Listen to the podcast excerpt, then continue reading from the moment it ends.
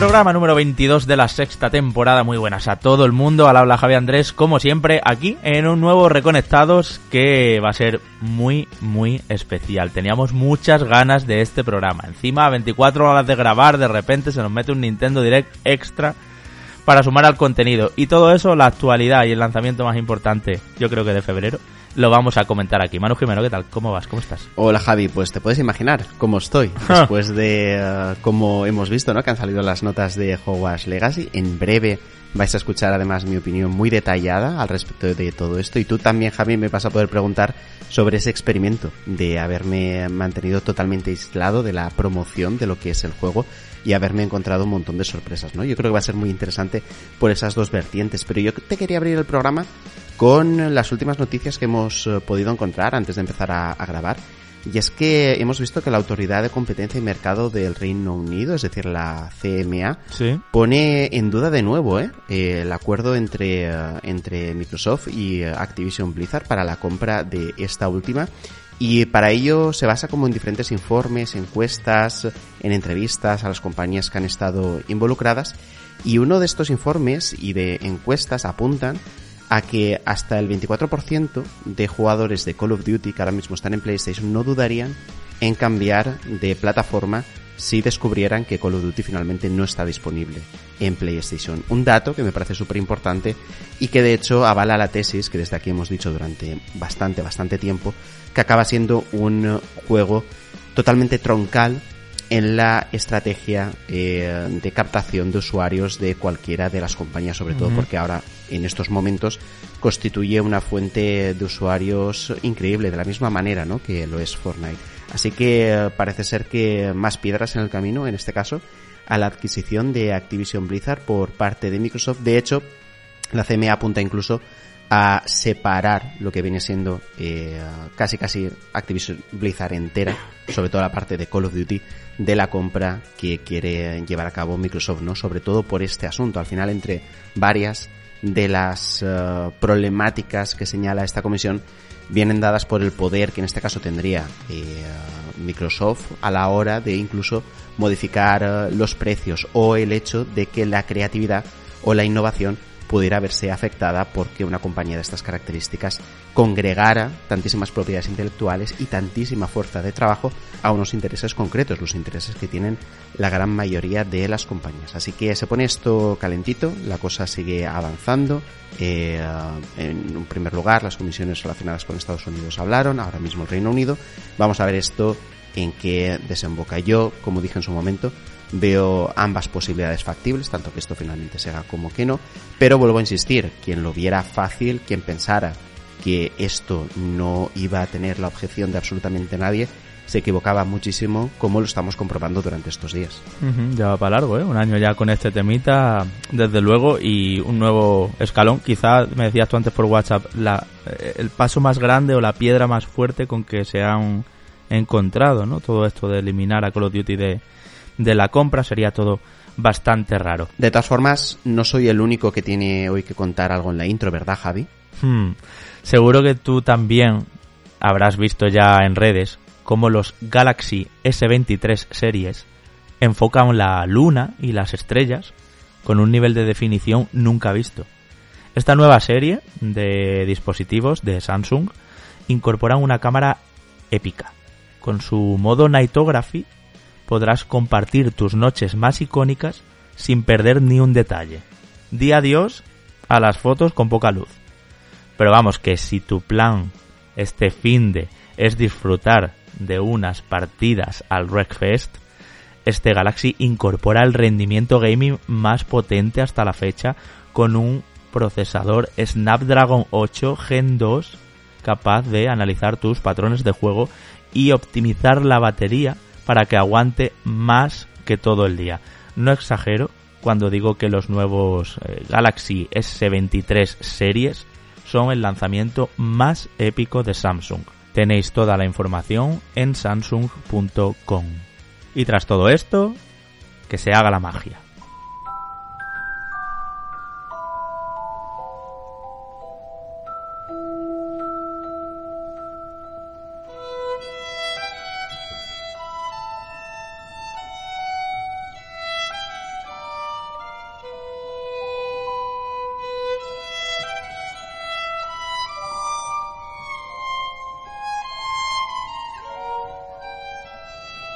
Como subido en un tren de vapor, a lo desconocido, que tomó en un andén oculto alejado de las miradas de los muggles del marketing, nuestro hechicero Manu Jimeno se enfrentaba a este review sin apenas saber del juego.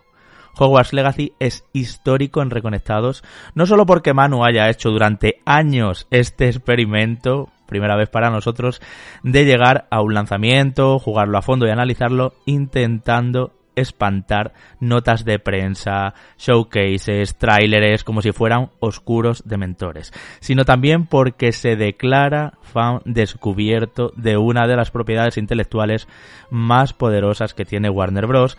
y que no había sido explotada en videojuegos desde nada menos que 2011.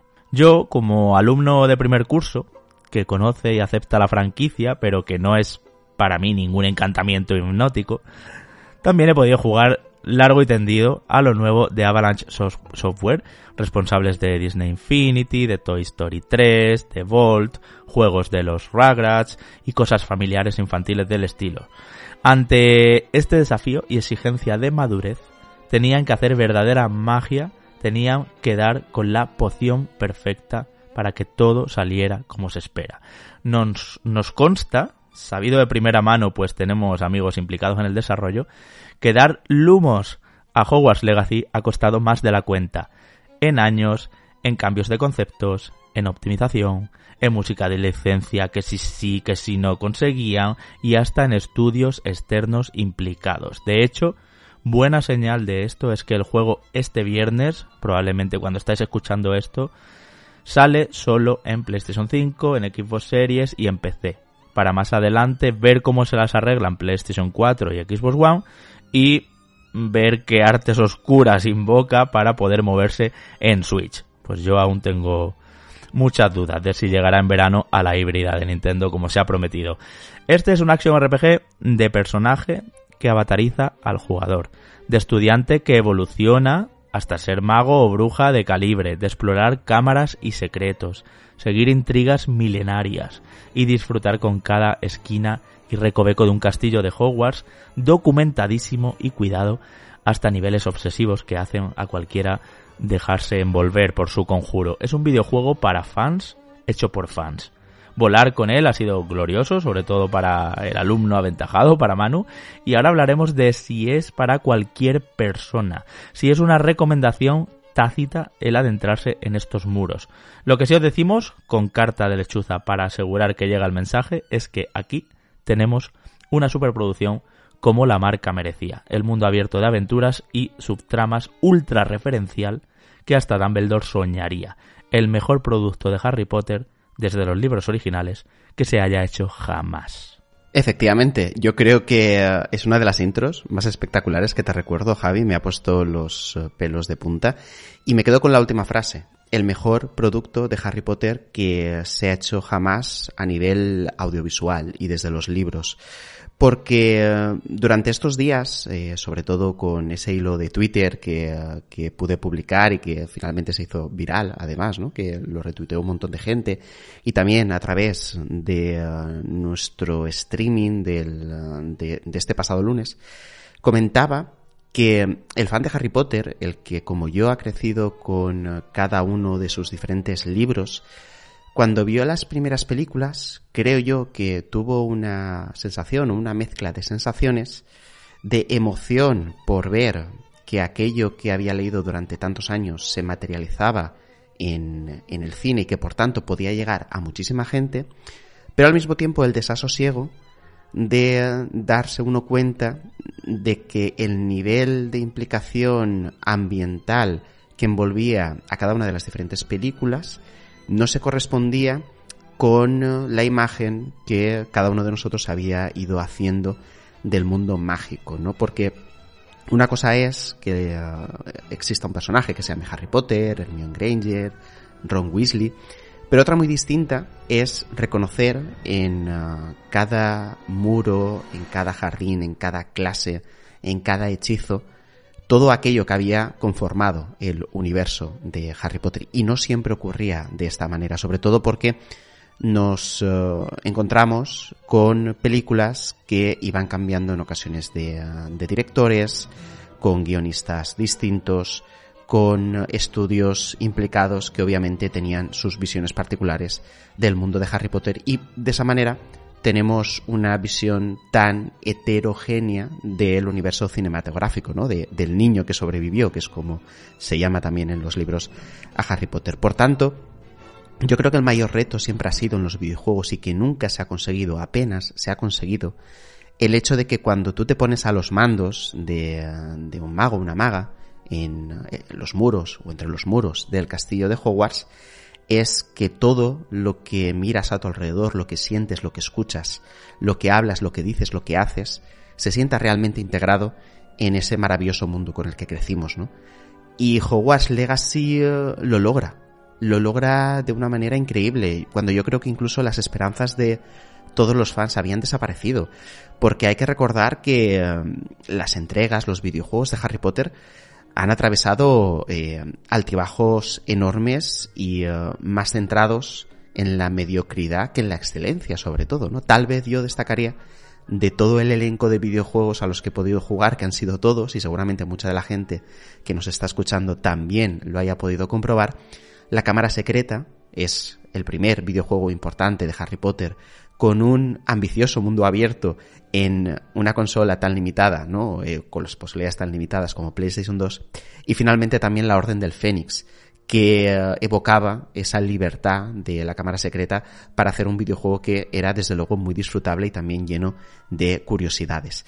Pero ¿qué es lo que ocurre entre medias? Había muchísimas entregas que no satisfacían lo que uno quiere cuando se encuentra con un videojuego así, que es sobre todo el fanservice, lo que yo comentaba, ¿no? Esa, esa ambientación mágica que debe de tener un mundo de estas características.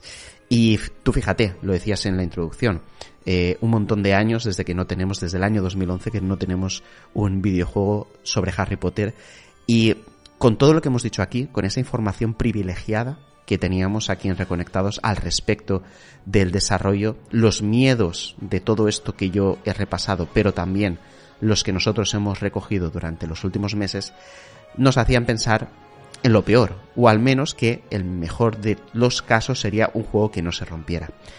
Pero te decir, Javi, que nada más lejos de la realidad.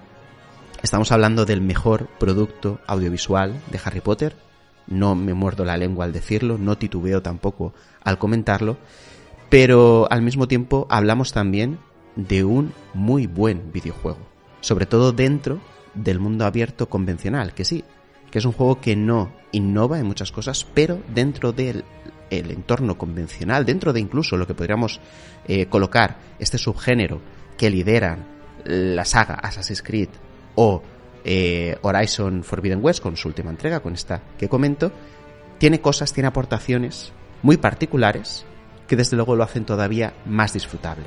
Y esa conjunción de ambas cosas, el hecho de reconocer abiertamente el universo de Harry Potter en un juego que, por cierto, está ambientado en el siglo XIX, mucho antes del nacimiento de Harry Potter o de la aparición de Voldemort, Dumbledore y tantos otros personajes míticos, pese a eso, logra transmitir muchísimo más que lo que han hecho otros productos que sí, de verdad, son eh, o viven en paralelo a la historia de Harry Potter, precisamente. Hmm. A ver, yo te voy a ser sincero. Yo sabes que no las tenía todas conmigo con cómo iba a salir. He ido siguiendo de cerca, como decía al principio, el eh, desarrollo y eh, pensé que iba a ser el juego de skin que no me gusta. Es decir, este juego, si no tuviera la skin Harry Potter, si los hechizos se llamaran no como se llaman en los libros de Harry Potter, y si no aparecieran esquinas de Hogwarts que se ven en las películas y los libros y no sé qué, no interesaría, no sería un buen juego, no sería,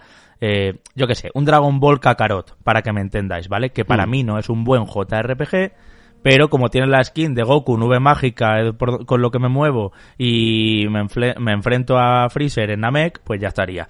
Entonces, eh, mi entrada aquí era, ya verás, va a ser juego de skin, juego de película, total, ¿no? Mm, como creo que puede hmm. pasar, por ejemplo, con Avatar Frontiers of Pandora, por ejemplo. Hasta ahí mi entrada. Empiezo a jugar, me creo el personaje, tal y cual, y me doy cuenta de que, primero, todos los miedos que tenía de optimización y de que no se sintiera superproducción desaparecen al, dar cuatro pasos y dos saltos y empezar a tirar los dos primeros hechizos.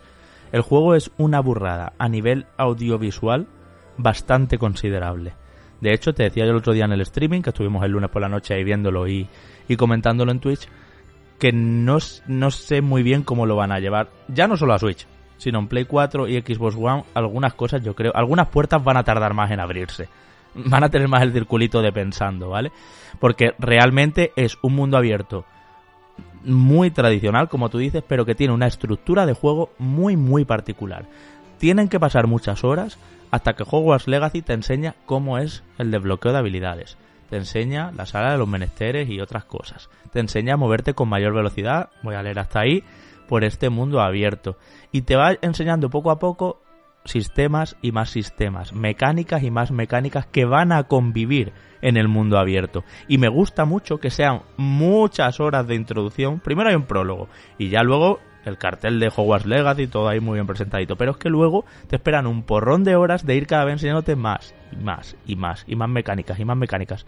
Y los profesores dándote hechizos por ayudarlos que no son ni obligatorios. Que tú puedes terminar el juego sin completar toda la paleta de hechizos. Entonces, creo que por su estructura, por su cohesión, por su mm, eh, constante mano tendida al fan para que se relama de placer eh, viendo cómo están las cosas en su sitio. Porque técnicamente se mueve bien. Porque el combate, dentro de algunas cosas que ahora luego discutiremos, funciona. Y que es un action RPG, porque es como se siente un juego consistente que te dura igual 25 30 horas fácil. Y que tienes que ir explorando mapa, quitando la niebla de aquí, de allá, yendo a este sitio, volviendo para allá, hablo con el otro. Muy importante las conversaciones entre, entre los alumnos y también con otros personajes. Tiene la, el aumento de epicidad suficiente como para sentirse RPG, ya sabéis, lo típico. Empiezo siendo un, un aprendiz de mago y acabo siendo el mago todopoderoso del mundo, me imagino, ¿no? Entonces, mm, todo eso, para mí, lo han hecho un juego súper consistente, sorprendentemente consistente. Y aquí viene una pregunta que mucha gente se hará, si como a mí os da absolutamente igual Harry Potter, es verdad que no hay nada en este juego que no hayamos visto en otros mundos abiertos o en otros juegos de rol con combates por acción, ¿no? En Action RPG. Pero por otro lado, si os gusta un poquitín las películas, cuatro cosas, yo no he leído ningún libro, ¿vale? Yo solo he visto todas las películas y ya está, y un poco por, por, porque, bueno, no me encanta, pero tampoco me disgusta. Como los juegos del hambre, yo que sé, son IPs, son marcas que, bueno, pues las he visto y ya está. Vais a disfrutarlo también. Yo he aprendido mucho, mano. Me he sorprendido a mí mismo leyendo documentos. Hola. Algo que no hago jamás. Hay cinemáticas que no me he saltado. Algo está pasando. Sí, eh, a ver, obviamente, eh, como no podía ser de otra manera, has abierto un, eh, un montón de melones. Venga, vamos con la frase de todos los programas. Esta frase se va a quedar ya, ¿eh? Me parece que ya se queda, ya, ya es, culpa mía, verdad, que te abro muchos. Made in reconectados, totalmente, ¿no? Pero sí que me gustaría empezar por el final, en esta ocasión. Y reflexionar un poco al respecto de, vale, sabemos que es un buen juego, ahora vamos a explicar todos los motivos y vamos a profundizar en cada uno de ellos. Pero si soy fan, ¿Lo compro? ¿No lo compro? ¿Qué hago con, con esto, no? Si eres fan del tirón, o sea, no hay discusión. Sí, puedes ir rápido. No hay discusión ninguna. No, y de hecho, seguramente, además, el fan extremo, eh, aunque hubiera salido mediocre, eh, seguramente también se lo hubiera comprado, ¿no? Yo el primero, simplemente por eh, esa, esa inyección fanservice. Seguramente además hubiera arrugado el morro muchísimo. Porque esta es una de las cosas que yo te comentaba también en el stream, ¿no? Hay gente que dice, bueno, es que por ser fan, pues eh, eh, lo valoras eh, más ampliamente tal. no, justamente al contrario. Yo creo que el fan es el que más exigente es con la obra que se le presenta porque no traga con cualquier cosa. A mí, un videojuego con una skin de Harry Potter que sea malo en ambientación, en contexto, en historia, en combate, en mundo abierto, en componente RPG, en absolutamente todo, lo desprecio. Pero absolutamente, porque obviamente considero que la calidad del producto al que siempre he sido fan, que puede ser mejor o peor, pero que para mí, eh, siendo un conjunto de novelas eh, para niños y adolescentes, eh, ha revolucionado el mundo. Yo creo que mucha gente se aficionado a la lectura gracias a, estos, a estos libros. Para mí tienen que estar a un nivel destacado, sobre todo porque ya hablamos de una franquicia totalmente mainstream, masiva, y que todo el mundo la consume en un montón de vertientes. Estamos hablando como si esto fuera el Señor de los Anillos. ¿Alguien consideraría que un juego del Señor de los Anillos, o, o, como un fan del Señor de los Anillos se tomaría, por ejemplo, que Gollum, que sabemos que eh, saldrá tarde o temprano, eh, sea mm, nefasto, pues obviamente lo sentiría todavía más como una ofensa mayor, ¿no? Pues yo creo que esa es la perspectiva que generalmente suele tener el fan. Pero volviendo al tema, eh, pensad en esto. Imaginaos, por ejemplo, la gente que no está habituada a ver animes, que de repente le dicen que el último videojuego de One Piece, que por cierto está bastante bien, eh, es lo mejor del año. ¿Qué haría esa gente? ¿Jugaría One Piece o no lo haría? Seguramente eh, tendría una barrera bastante grande de entrada que no sabría si sortear o no. Pues yo creo que más o menos estamos en esas circunstancias. Obviamente cualquiera que entre a Hogwarts Legacy se lo va a poder pasar bien. Pero, insisto, es un producto que está hecho por fans y está hecho para fans. Y justamente ahí es donde nace su principal, pero no única virtud. Mm, pero te discrepo un poco, ¿eh? No es lo mismo One Piece que Harry Potter. Harry Potter tiene un aspecto más masivo. De hecho, no es lo mismo Harry Potter que, no, por supuesto. que, que, Vengadores. En cuanto, en cuanto, en cuanto a componente masivo, por supuesto que sí, que Harry Potter es muchísimo más mm. masivo en, en este caso. Pero que me refiero, por intentar trasladar, hacer una analogía también con un, uh, un producto, en este caso con una franquicia, que si tú no la conoces, a lo mejor te da igual que haya salido mejor o peor. No te vas a acercar porque consideras que no vas a conectar con lo que ahí te no, Yo creo que no, esa es la mayor fricción que puede existir. Conecta a todo el mundo, pero quien no es que a quien no le gusta Harry Potter no se está perdiendo nada dentro del avance que tiene que ir viviendo como jugador. O sea, es decir, a todos como jugadores a videojuegos nos gusta ver ha salido un nuevo género, ha salido Death Stranding, nos llama la atención, tal, los que nos estáis escuchando ahora aquí en Reconectados, sabéis que estamos pendientes a, lo indie, pero también a veces cuando las superproducciones se atreven a hacer algo diferente, no sé qué.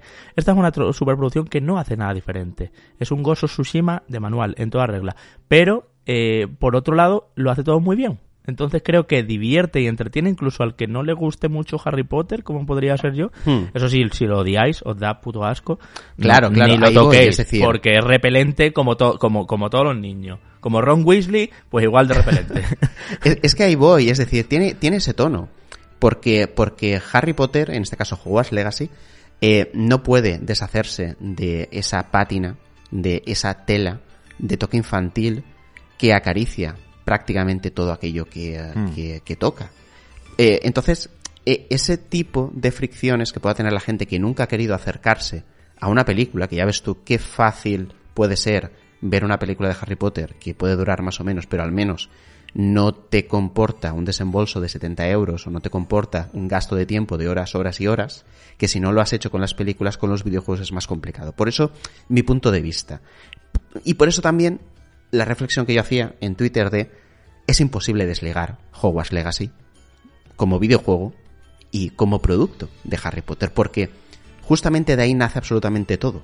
Nace el proyecto, nace el presupuesto, nace la construcción, el desarrollo que ha tenido esta entrega y sobre todo las prioridades que desde Avalanche se han establecido para hacer de esto, insisto, el mejor videojuego que se ha hecho nunca, ¿no? Porque ya entrando un poquito más en materia y haciendo también referencia a lo que tú decías, lo primero que notas, más allá de la historia, que ahora eh, pasaremos a hablar también, es esa ambientación, ese castillo de Hogwarts tan extremadamente vivo, repleto de cosas que pasan, de referencias que has leído mil veces en los libros.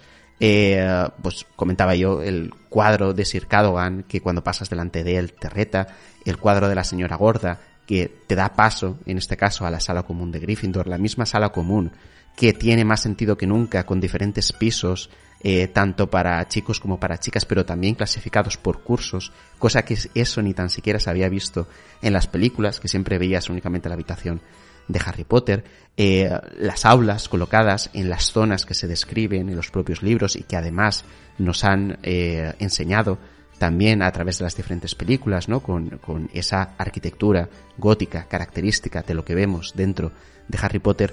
Eh, todo eso hace eh, que tenga un valor impresionante Hogwarts Legacy, porque tú y yo hablábamos de que, bueno, un videojuego, una propiedad intelectual nueva que se crea desde cero tiene muchísima faena. Pero es más fácil de implementar porque las normas del mundo que tú creas las puedes moldear sobre la marcha si tú crees que a nivel de diseño del videojuego te pueden traer problemas. En este caso no. En este caso estamos hablando de que es un universo nacido de la literatura que ya se ha adaptado al cine y que con todo esto, porque no solo te basas en las películas, o sea, no solo te basas en los libros, sino también en las películas, lo tienes que trasladar luego a un videojuego para que sea y continúe siendo coherente. Y esa es una labor titánica tan importante que ahí es donde te das cuenta que desde Avalanche hay un montón de gente que ha crecido con los libros y que ha querido que hasta la más mínima referencia de las líneas que componían estas novelas estén presentes en Hogwarts Legacy. Sobre todo a través de Hogwarts, que es ese elemento eh, imperecedero que permanece inalterado por mucho que vengan generaciones y generaciones de alumnos. Porque claro, es lo que decía antes. No tienes a Dumbledore, no tienes a Snape, ni a Harry, ni a Ron, ni a Hermione, ni a Hagrid. No tienes a nadie reconocible. Hay alguna cosita, alguna sorpresa. Vais a ver eh, si sois super fans y podéis eh, unir varios puntos.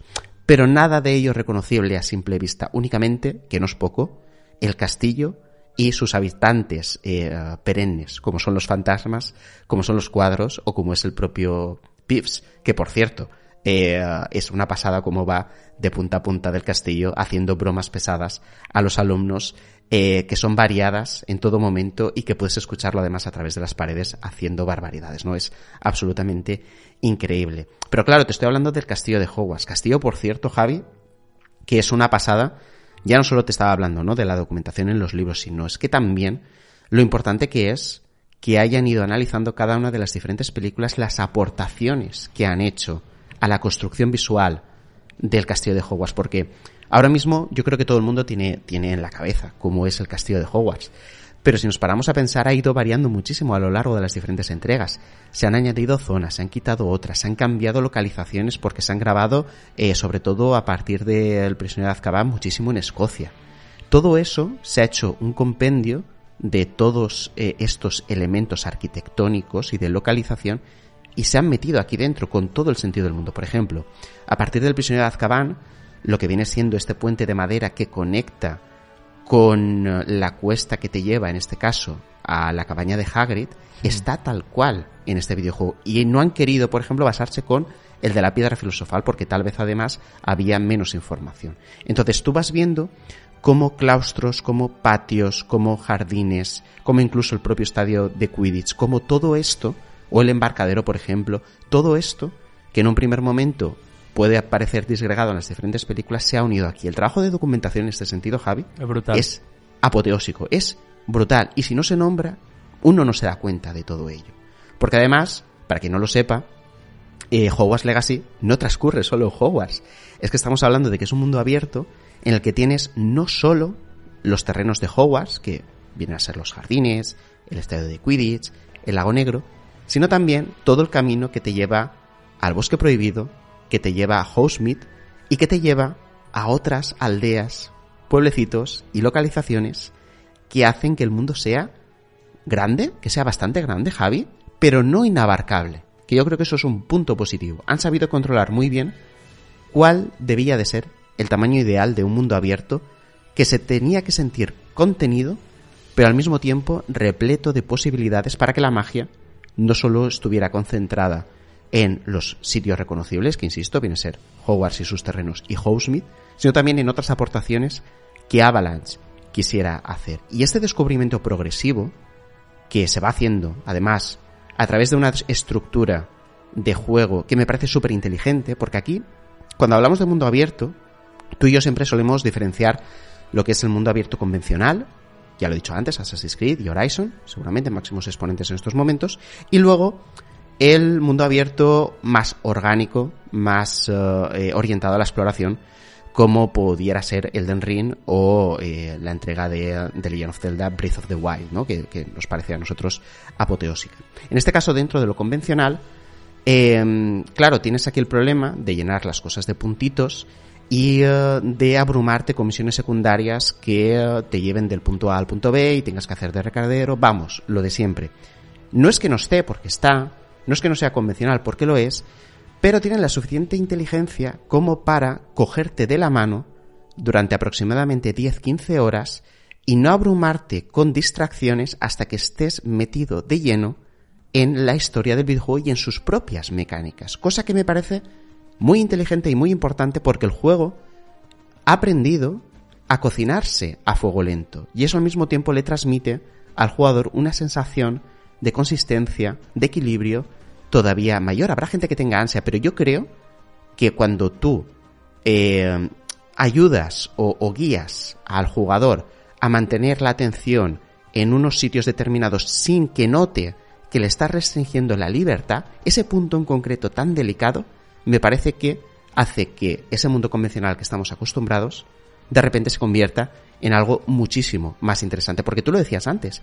Eh, y aquí introduciendo un poquito la historia y ya termino mi speech porque ya me estoy alargando mucho, pero el juego, como excusa de todo lo que te va a mostrar, te cuenta una historia de, de un personaje que entra en Hogwarts en quinto curso. Quinto curso yo creo que vendría a ser más o menos el bachiller antes de la selectividad, ¿no? El, el momento antes de hacer el examen de selectividad. Es muy interesante este curso porque lo que te permite es eh, eh, ir a por magias que a nivel de consistencia argumental tengan mucho más sentido que no ser un alumno de primero que te va a hacer dos hechizos tontos y ya está, sino ya vas hacia un curso donde ya eres un mago prácticamente hecho y derecho. Sí que es verdad que el juego patina muchísimo a la hora de no contextualizarte el motivo por el cual eh, de repente en quinto año tú tienes que entrar. Yo creo que podrían haber, haber sido un poquito más hábiles en, en ese aspecto. Pero te combina todo esto de estar en quinto, en que no hayas estado antes en Hogwarts, con misiones secundarias que suponen em, clases particulares de profesores para adquirir hechizos. Entonces, la construcción de una historia que no tiene ningún misterio, que me parece además mediocre, pero que a nivel de mecánicas es muy interesante, tanto por poderes especiales que tiene nuestro protagonista, como el asunto de las clases particulares como misiones también alternativas que complementan todo tu poder y que no son obligatorias, hacen que todo ese equilibrio, todo ese ritmo, porque al final es cuestión de ritmo, Javi, sea realmente bueno. Realmente bueno. Pese, ya te digo, a que la historia o incluso la narrativa de la misma me parece boba, me parece fácil, me parece tontorrona y que desde luego no es el foco principal de todo esto, porque aquí lo importante no es la historia, lo importante aquí es lo que la rodea, todo ese contexto que estamos hablando. Y por cierto, una historia que sí que tiene, me parece, un punto muy positivo, y es en este caso la creación de tu propio mago o de tu propia maga en base a lo que tú quieras o lo que tú sientas, el sexo que tú le quieras asignar, el género que tú lo quieras asignar, y también como un mensaje claro de parte de Avalanche para, mm, de alguna manera, diferenciarse de Rowling y al mismo tiempo declarar eh, lo a favor que están y lo que apoyan en este caso al colectivo trans, que me parece también un hecho súper importante, dado el contexto que ha tenido Hogwarts Legacy y la polémica que en un primer momento le ha envuelto. Mm, es un juego con diversidad, de hecho, uno de los primeros personajes que conoces es ciego total y por supuesto, efectivamente, hay personaje trans y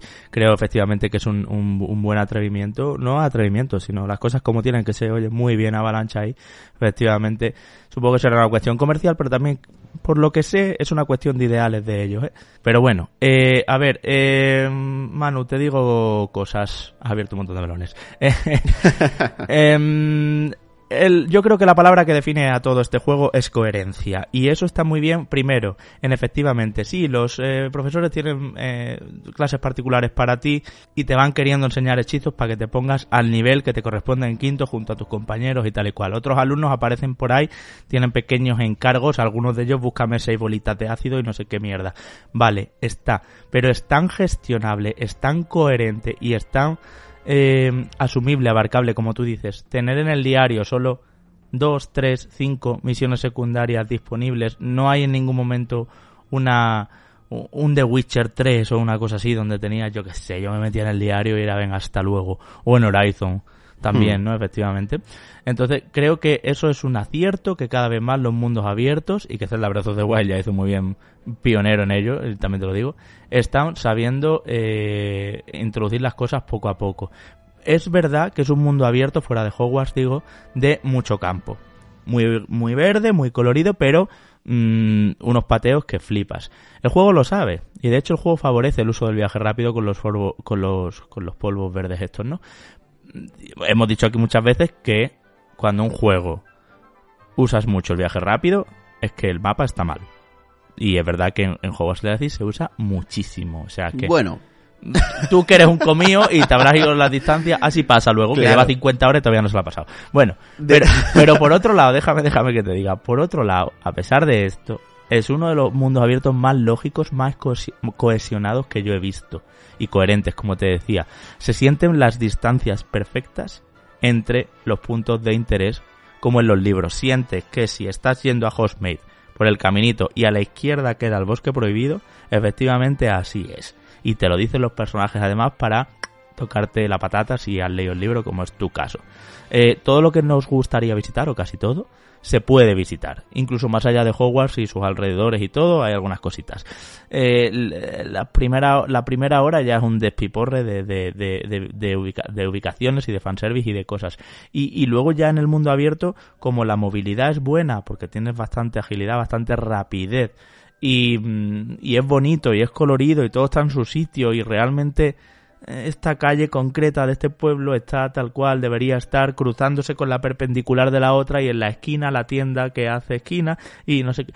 Pues eh, es muy cuco y es muy coherente en todo eso, ¿no? Y además que es lo que os digo, para mí, más que más que un juego que, que tenga muchísimos coleccionables y muchísimo que visitar y todo eso, que los tiene, me parece muy guay que el juego te incite a buscar las páginas de lo que llama la guía de campo con recompensas pues que son simplemente leer información e irte empapando un poco de, cómo está esta mitología, de, qué es esta estatua, de a qué se debe estar pintada en la pared y todo eso, ¿no? Y así también te incita a ir visitando todos los rincones, tanto de Hogwarts como de los alrededores. Para mí hay un desnivel en cuanto al trabajo hecho dentro de Hogwarts y el trabajo hecho fuera de Hogwarts. Creo que lo de fuera es más genérico.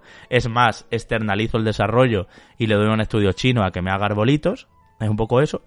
Pero sí que es verdad que luego, entre arbolito y arbolito, pues está la lechucería, está la torre de no sé qué, está lo que luego va a ser la cabaña de Hagrid, efectivamente. Y, y además, como las descripciones son breves, los personajes hablan todo el tiempo entre sí y todo es colorido, alegre, vivo, hay gente por las calles, no sé qué, pues te incita a, a inmiscuirte mucho en ello y creo que eso es una cosa de verdad que no es habitual en mundos abiertos. No es habitual.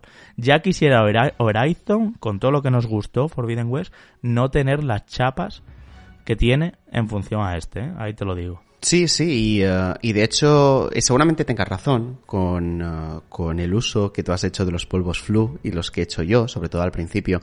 Yo cuando tenía que ir de una parte a otra del castillo iba andando porque obviamente cuando vas andando de una parte a otra vas, vas descubriendo todavía más pequeñas cositas contextuales que a lo mejor en un primer momento se te habían pasado, ¿no? Porque antes sí que he hablado mucho del tema de los cuadros, los fantasmas, de Pips, de las escaleras que aparecen, de desaparecen, eh, pero no he hablado de los alumnos. Alumnos que le dan una vida, Javi, a Hogwarts, que esto no lo hemos visto ni tan siquiera en Horizon Forbidden West, donde, fíjate, tú y yo hablamos durante un programa largo y tendido de lo que PlayStation decía que iba a hacer a nivel contextual y luego realmente la incidencia dentro del juego no la notamos tan elaborada como ellos decían.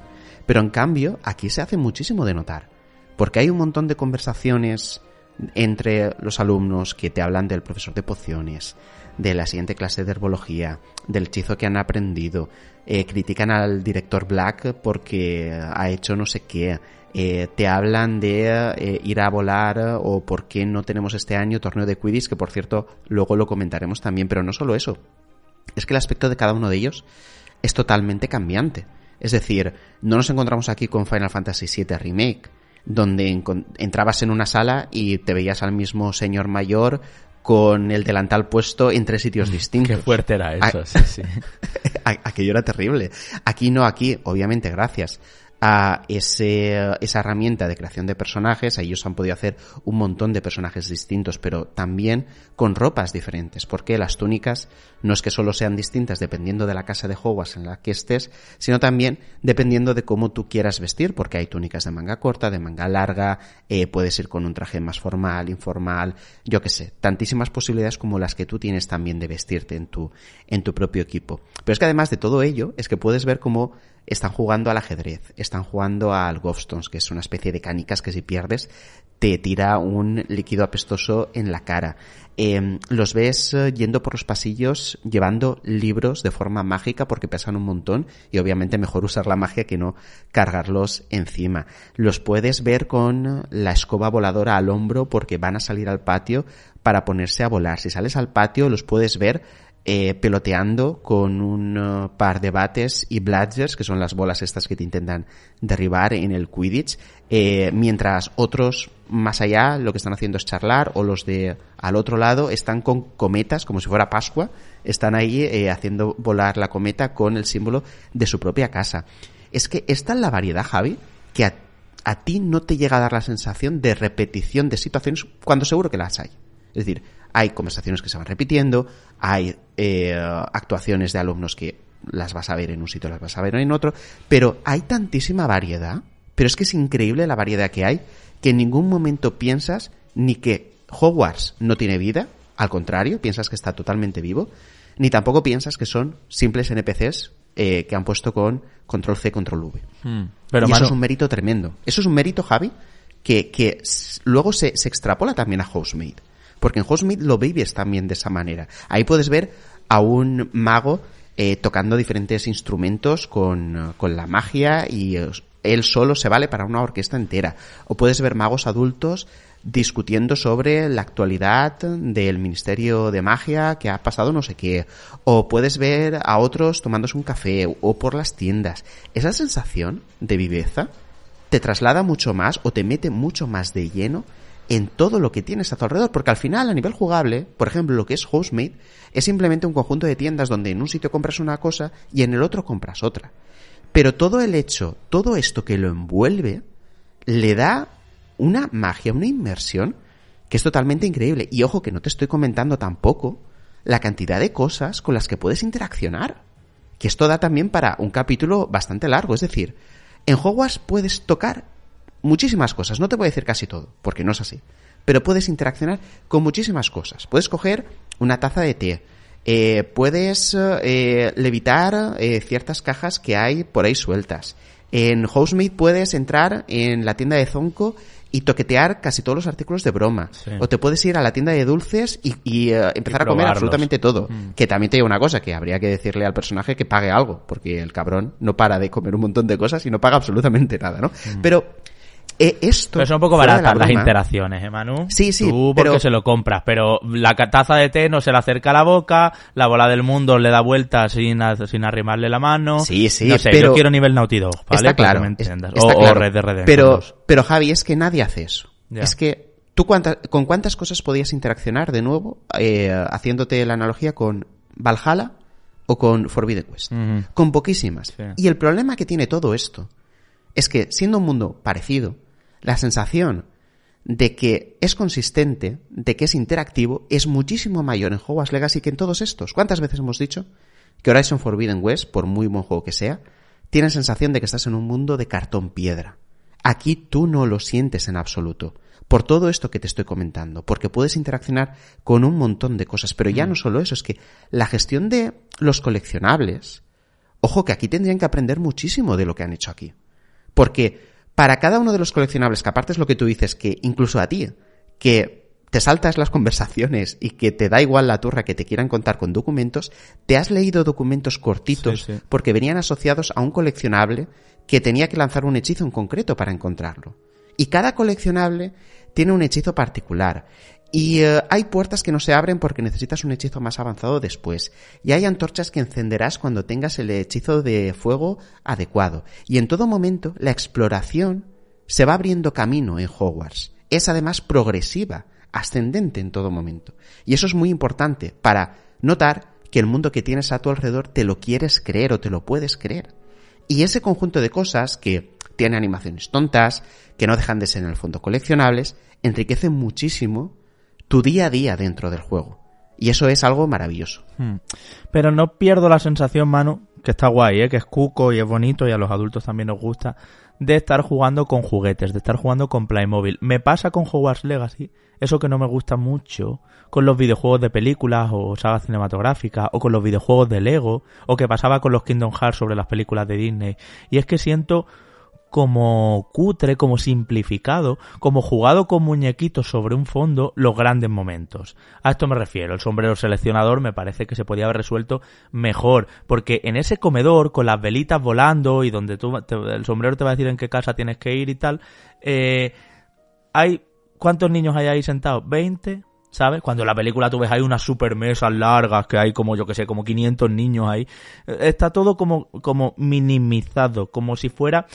Yo me acuerdo que yo tenía, yo que sé, los Playmobil de Jurassic Park y, y era, y yo simulaba la escena de el tiranosaurio Rex corriendo detrás de la camioneta y reventando los árboles a su paso, ¿no? Bueno, pues me venían dos árboles y, y, medio. No era como en la película, pero en mi cabeza sí. Y tiene mucho de eso. O, o la primera visita a ciertas cámaras ancestrales también es como muy... Eh, esperaba un poquito más de épica, ¿no? Eh, la primera poción que hace que es como con un, con un Quick Time Event flojísimo también. Hay, hay momentos que es como un juguete, como un juguetito que te ha tocado en el Happy Meal, ahora que están dando a Super Mario y a Sonic en el, Burger King en el McDonald's, y tú te montas ahí tu película, chu, chu, chu, pero en realidad, donde en la película, donde en Star Wars hay 26 mm, X-Wing contra los T-Fighters y, y, viene Darth Vader con un ejército de 200 Star Troopers, en realidad tú lo estás haciendo con 7 muñequitos. Piu, piu, piu, piu. Y me da un poco de piu, piu. ¿Sabes lo que te quiero decir? Y esto me pasaba con Kingdom Hearts. Lo hemos hablado muchas mm. veces. Llegabas al mundo de Aladdin y era ver Aladdin, pero de los 20 duros, la cutre. Llegabas al mundo de Mulan y era ver Mulan, porque es la misma historia y tal, el problema que ella tenía, que si no sé qué, que si no la descubran que es, un, que es una chica, no sé cuánto, pero en cutre. y, y, así todo. Y creo que no se libra Hogwarts de eso. Ahora bien, aun con estas, se siente vivo, se siente interactivo. Claro. Los fondos son, eh, pues, no son fondos simplemente, no es un teatro con atrezo donde hay personajes por delante, no es un, ¿cómo se llama? Un, dio, un diorama. No, no. Aquí realmente hace, hace magia, porque en realidad, si lo piensas, por los pasillos de Hogwarts, tú tienes la sensación de que está súper vivo, hay un montón de gente, no sé qué. En realidad te cruzas con 16 personas.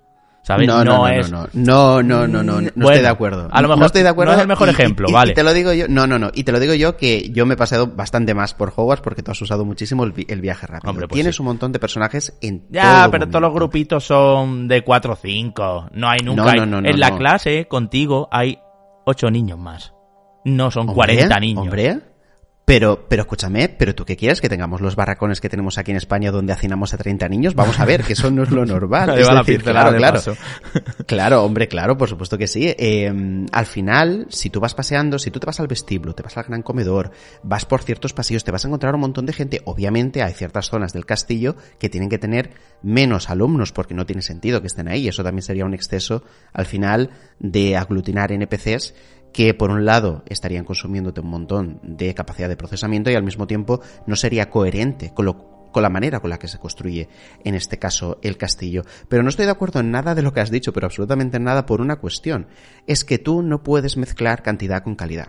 Y este juego al Ya, pero se le puede dar una... tan No, no, grande- no, olvídate de los NPCs. No quiero que los guíes por aquí no, porque no, no, puedes no, no, tener si no estoy hablando de, no, no, si no estoy hablando de NPCs, estoy hablando del tema de la interactividad, del tema de las tazas que tú decías. Yo, por ejemplo, eh, que la taza no llegue a tocar la boca por un poquito, a mí me da igual. Lo que no me da igual es lo que sí que ocurre en algunas ocasiones, que te vas a una torre que está medio abandonada, ves una taza y tienes la animación para bebértela. Y es, vamos a ver, ¿quién en su sano juicio va a coger una taza de un El lugar que que, lleva lleva 100 siglos abandonado? Sí. Claro, y se, la, y se la va a meter en la boca. Eso, por ejemplo, a mí sí que me enfada y sí que me toca un poco la moral porque dices, a ver, aquí no lo habéis hecho bien porque no tiene sentido yo que me encuentre una taza aquí y que se la lleve a la boca. Pero las tonterías de animaciones que tú tienes, Javi, en Hogwarts, en Hogsmeade, en eh, otros lugares que visitas, eh, como son torres, aldeas, etcétera, etcétera.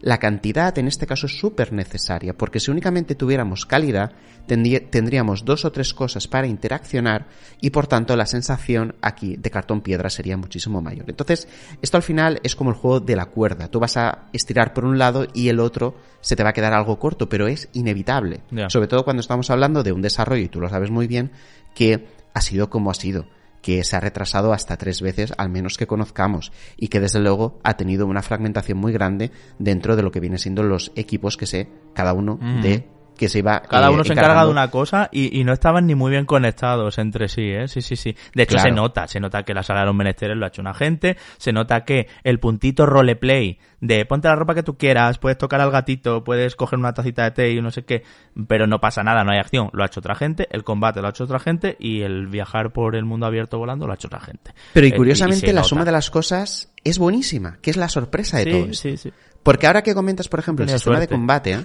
El el sí, puede ser, puede, Puede ser, ser, al final. oye, pasa, sí, yo, soy de la opinión que todos los éxitos tienen un puntito de suerte. Mm. Porque tú puedes ser el mejor en algo, o puedes tener el mejor proyecto del mundo, pero siempre vas a necesitar una chispita de suerte para sobresalir donde otros a lo mejor han fracasado, ¿no? Pues en este caso es muy posible que ese componente de suerte, mayor o menor, haya estado presente. Pero hablando del sistema de combate, yo era el mayor miedo que tenía. ¿Por qué?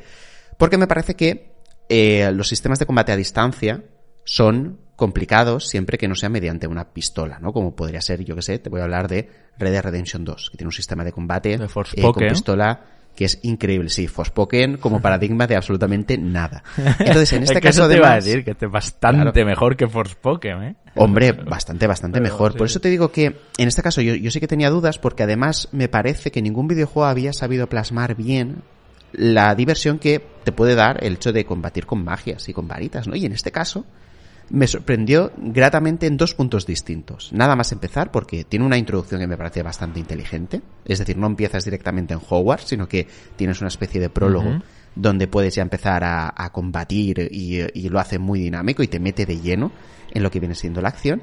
Y a partir de ahí, hasta un punto determinado de la historia, donde el gameplay evoluciona. Vamos a dejarlo ahí. Tiene una serie de cambios que lo hacen mejor.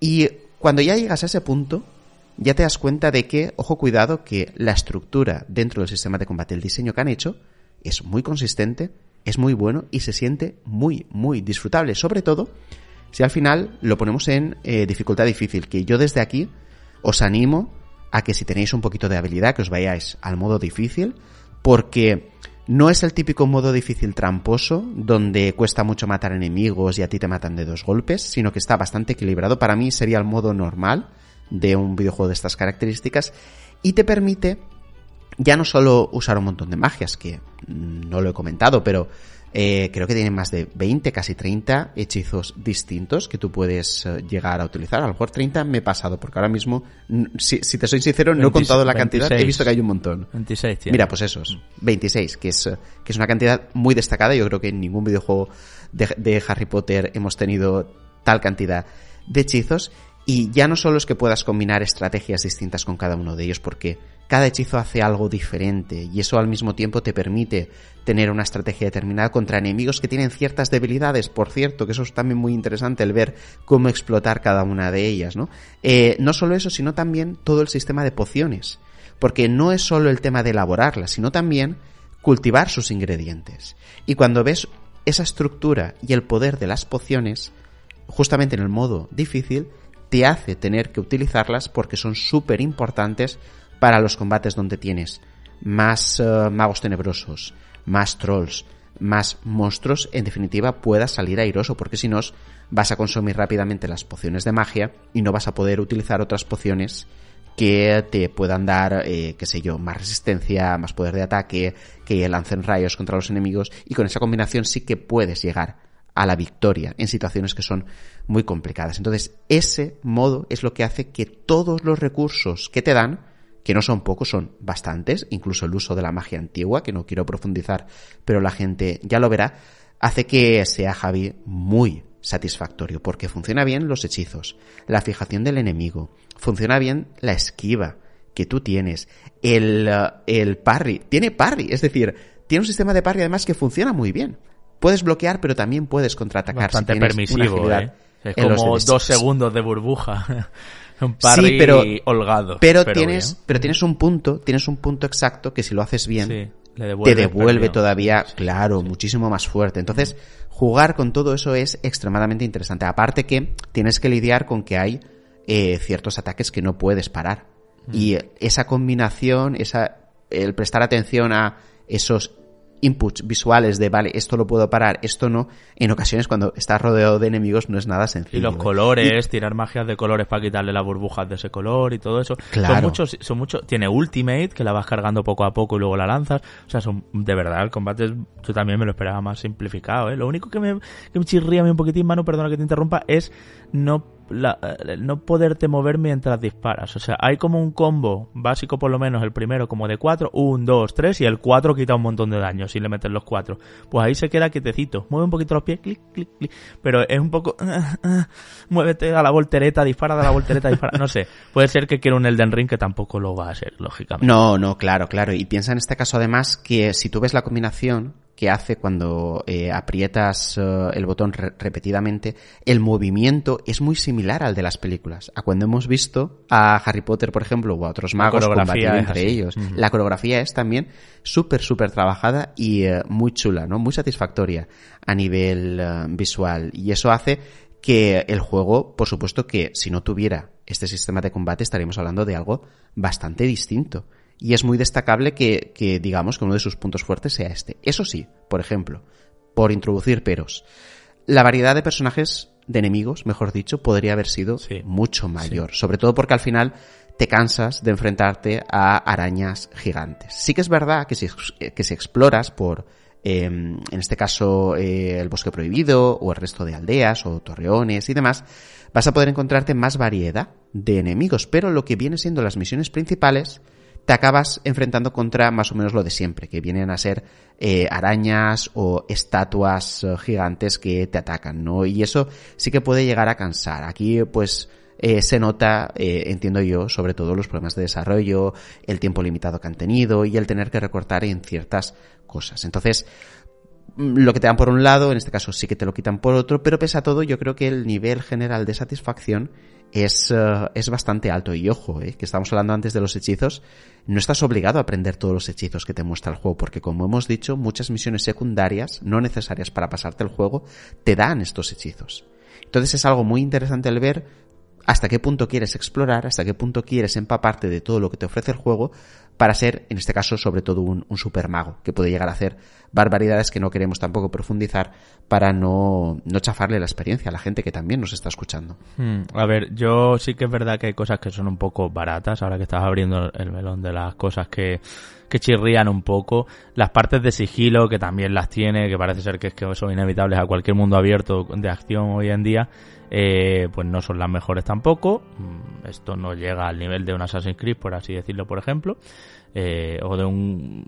es que no sabría decirte, pero mm, está por debajo de lo que de lo que se podría esperar. De hecho, yo muchas veces que me daba la opción eh, me tiraba a combate. Siempre que no me cancelara la misión por tirarme a combate cuando me está obligando a ir a sigilo, porque esta es otra. Sí, existen las barreras de te estás saliendo de la misión 15, 14, 13 y tienes que volver corriendo a meterte en el área. Tiene esas cosas baratas, igual que el activar misiones a los GTA 3 o GTA Vice City, de llego a un punto y tengo, tengo un aro de luz y ahí le tengo que dar al cuadrado para que el personaje con el que me van a dar la misión eh, se me ponga al lado. Porque se tiene que hacer de noche, porque se tiene que hacer de día, pues lo que sea. La gestión de la noche y del día es otra cosa que la tenían que haber trabajado más si hubieran tenido más tiempo, porque realmente no importa. No hay toque de queda, no hay hora de volver a la cama. Tú vas jugando, ahí van pasando la noche y los días y te da igual. Lo único que cambia es la iluminación. Y, y si algo no está abierto porque es de noche y abren mañana una tienda o una o un personaje en su aula, un profesor o algo así, eh, eso, círculo de luz, te pones ahí, le das al cuadrado y, y ya corre hasta el día, ¿no? Eh, las puertas son como de papel, las cinemáticas no se pueden pausar, eh, hay, hay una iluminación extraña a veces que cambia de un plano a un contraplano, hay dos personajes hablando, o el tuyo, tu, tu, tu bruja, eh, hablando con un eh, eh, profesor y él está en la misma habitación, están a medio metro de distancia las cabezas y cuando apunta a ella hay una luz y cuando apunta a él hay una luz ligeramente diferente, ¿no? Hay algunas cositas ahí que, que tenían que hacer un poco más, pero bueno, son problemas técnicos. Y luego, Manu, las decisiones que no valen para nada, más allá de ver la respuesta que te dan a ponerte un poco chulo o ser más condescendiente. Mentir o decir la verdad. Lo único que ves es la, la, eso, lo que vas a tener en respuesta de la conversación, pero nada más. No va a cambiar el final, no hay ningún tipo de árbol de irse haciendo cada vez más malo, más malo, más oscuro y más, y más horrible persona y que eso cambie todo para nada. Mm, de las conversaciones hay una, acaba saliendo Hay una igual. cosa mu- muy, pequeñita en ese sentido, pero que sí que es verdad que no tiene, no tiene incidencia. Y eh, al juego sí que le hubiera sentado súper bien un sistema de karma. Un sistema de, vamos a ver, ¿en qué me quiero convertir? ¿Quiero ser un mago bueno? ¿Quiero ser un, un mago tenebroso? Yo creo que le hubiera dado un puntito interesante que eh, O una le segunda vuelta, por lo menos. Sí, bueno, eh, fíjate que lo de la segunda vuelta también te lo digo eh, aquí sí. Mi, mi opinión no se ve para nada porque es desde perspectiva fan pura y dura y ya simplemente con cambiar de casa ya tienes ahí justificada la, Ah, siguiente vuelta. Aunque, ¿eh? realmente Luego no, ya- tiene, no tiene incidencia, por supuesto, no Mm. tiene incidencia porque... Bueno, ojo, ¿eh? eh, Hay, un, hay una misión en Azkaban, de hecho, Sí, que solo la puedes hacer si no de ser de una determinada casa. No digo cuál, lo podéis googlear si lo queréis hacer, para que para guardar la sorpresa a quien quiera. Pero Sí, hay, y hay alguna un conversación y alguna pequeño, cosita, sí. sí, pero- hay, hay un pequeño cambio, sobre todo la sala común es distinta y esto me parece sobre todo muy interesante a Pues nivel claro. de, de inmersión, Mm. pero no tiene una incidencia directa en el desarrollo de, de la historia. El juego podría ser mejor en muchas cuestiones, por eso no estamos hablando de un título que sea sobresaliente, a pesar, por cierto, de que le han caído muchísimos nueves en Metacritic. Eh, yo os comentaba estos días eh, a ti y, a otros compañeros que la mediana, que ya sabéis que es el valor que más se repite en, en una muestra, era de 9. Es decir, lo que más hay son 9 en Hogwarts Legacy. Pero desde luego, a mi modo de ver, no llegaría a esa nota. Yo, hablando de notas, por ejemplo, que lo comentamos la semana pasada, sí que es verdad que yo lo colocaría a nivel de notas de videojuegos, eh, yo creo que tal vez sobre el ocho y medio aproximadamente. 85, sí. Sí, me parece que es una, una nota adecuada y me parece que es una notaza impresionante. Eh, el juego, Javi, yo creo que tiene los mimbres para, saber, para ser una primera entrega de una serie de títulos que mejoren a partir de esto, porque obviamente tiene todos esos fallos que tú has comentado, ¿no? A nivel de, en este caso, pues las puertas, sobre todo, es algo que me llama mucho la atención. Si tú vas por Hogwarts a todo trapo corriendo y no le has dado tiempo al juego a cargar la pantalla, te va a parecer como un circulito cargando la puerta, que eso es súper barato, eso es súper cutre, ¿no? O, por ejemplo, también lo que estabas diciendo de eh, la transición del día y de la noche podría ser eh, o tener implicaciones mucho más fuertes, más allá de te meto una misión por la mañana, te meto una misión por la noche, si la quieres hacer, tienes que estar eh, o tiene que ser de noche, por lo tanto, eh, haz pasar el tiempo rápido para poder hacerla. Sí que es cierto que hay ciertos coleccionables y ciertos o ciertas misiones secundarias de mapas del tesoro que eh, utilizan esta mecánica para funcionar, cosa que me parece muy, muy inteligente también, muy básico, obvio, pero que eso está presente y sí que enriquece un poco ese cambio. También te voy a decir que está presente el cambio de estaciones, que yo no sé si eso lo has llegado a ver, pero el paisaje de Hogwarts Sí, cambia Sí, sí. dependiendo de en qué punto del año estés, Está cosa que. Mm. Claro, son detalles. Es que por eso el juego sí que es verdad que tiene cosas baratas, pero luego tiene otros detalles que no te esperas que tenga. Y que nadie le ha pedido, porque yo creo que a que veces se nadie le ha mete, se mete en jardines que es como, pero qué necesidad. No, no, no. pe- Pero, pe- pero no son jardines, Javi. Es decir, eh, tú quieres ver a Hogwarts en Navidad. Sí, sí, que o sí, en pero- Halloween. Sí, sí. Claro, eh, y no es ningún jardín porque no comporta, en este caso, ningún riesgo extremo. Únicamente tienes que cambiar eh, unos colores por otros, entre comillas. Seguramente hay mucho más trabajo Mm. detrás, claro que sí. Pero todo eso sirve para esa ambientación.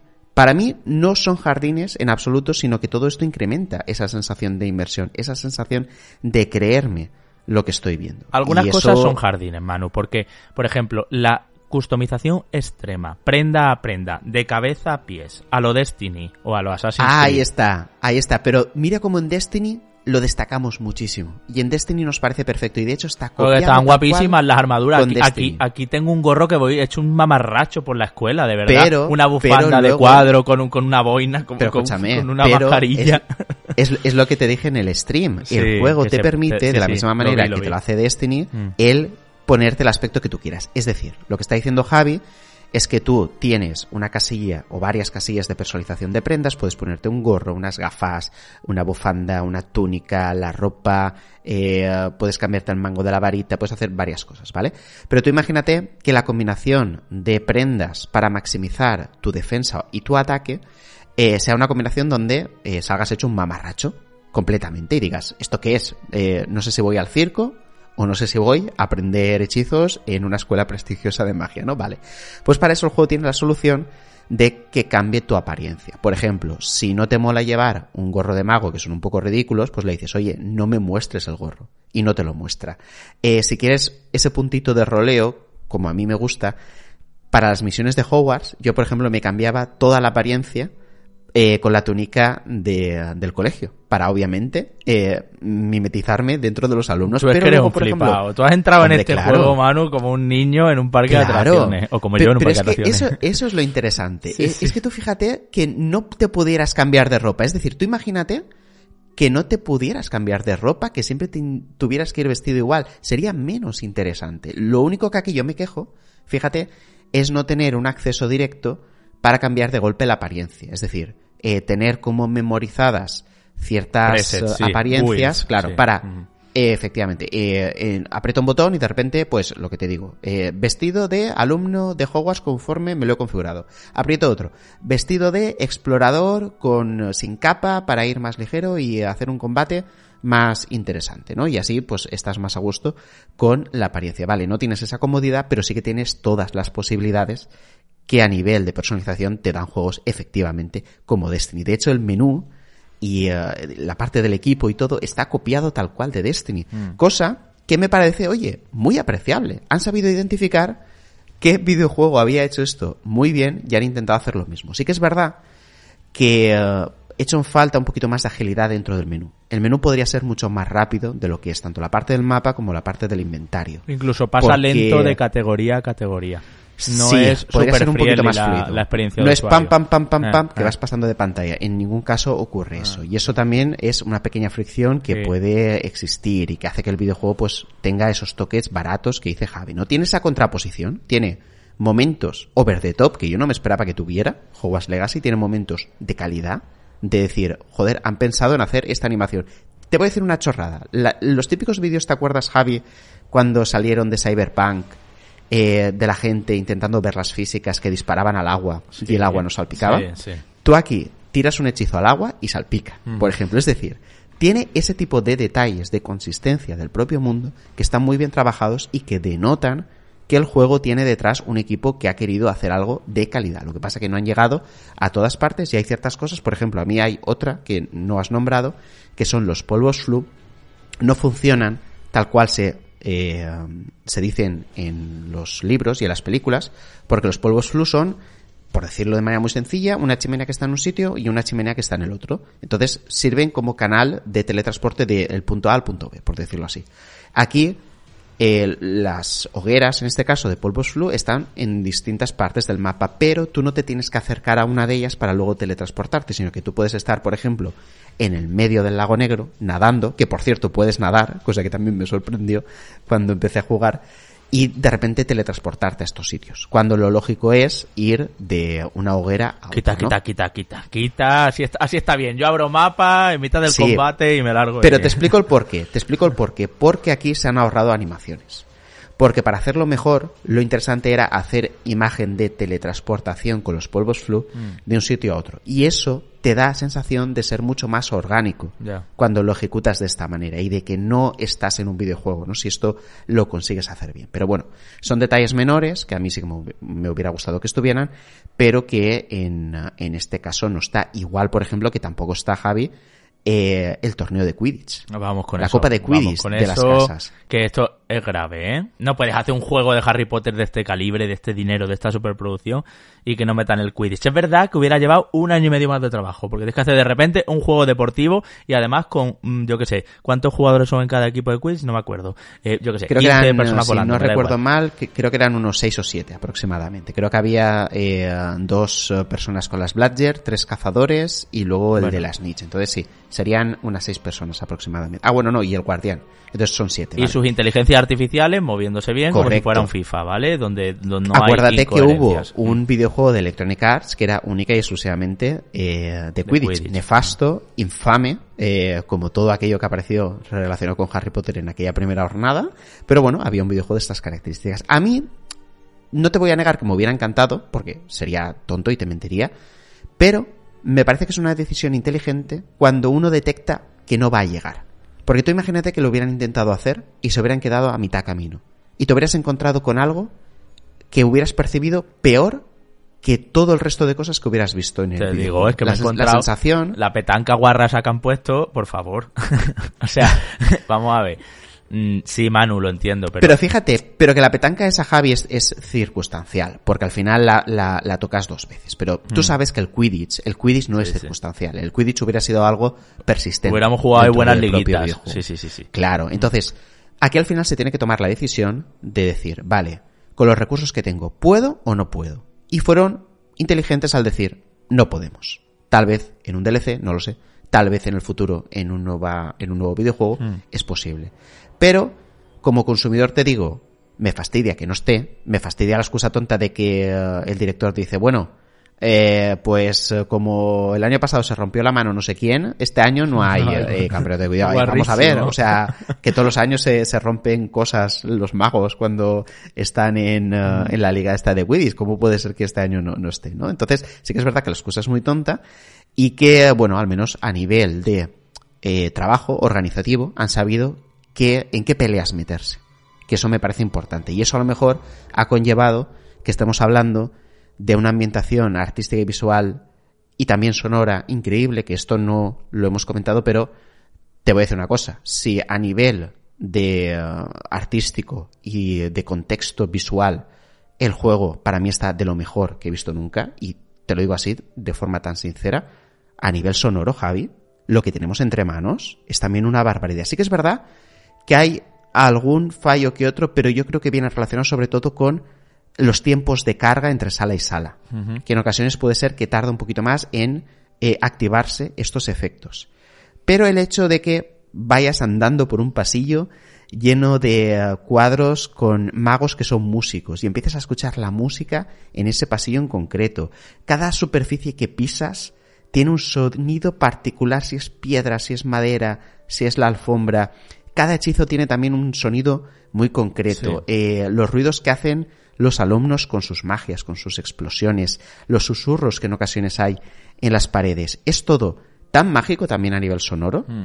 que, que, que permite justamente la ambientación. Yo creo incluso, te digo más, si la música y los efectos de sonido no hubieran acompañado a este videojuego, también estaríamos hablando de otra cosa porque hubiéramos percibido algo bastante peor. Mm, le da mucho empaque y, y de hecho te quita la sensación de videojuego porque no tiene modo foto y no le puedes quitar la inter bueno sí le puedes quitar la interfaz pero eh, por defecto la tienes ahí en pantalla y tiene muchas cosas muy gamey vale como decimos siempre muchas cosas que lo hacen sentir videojuego pero es verdad que el sonido y el que hayan conseguido la, la música de licencia que era algo que, que es reciente que no se sabía desde el principio y al final es clave necesitas escuchar el leitmotiv de Harry Potter eh, cada, cada, cada vez que recoge un coleccionable y eso eh, los efectos de sonido Manu le dan un empaque, un, una solemnidad, eh, lo sé, con Sí. la reverberación en las cámaras, el ambientito, eh, la sala de los menesteres cuando estás ahí metiendo cosas y haciendo cosas, es que cada cosa cae con su peso, suena con su peso.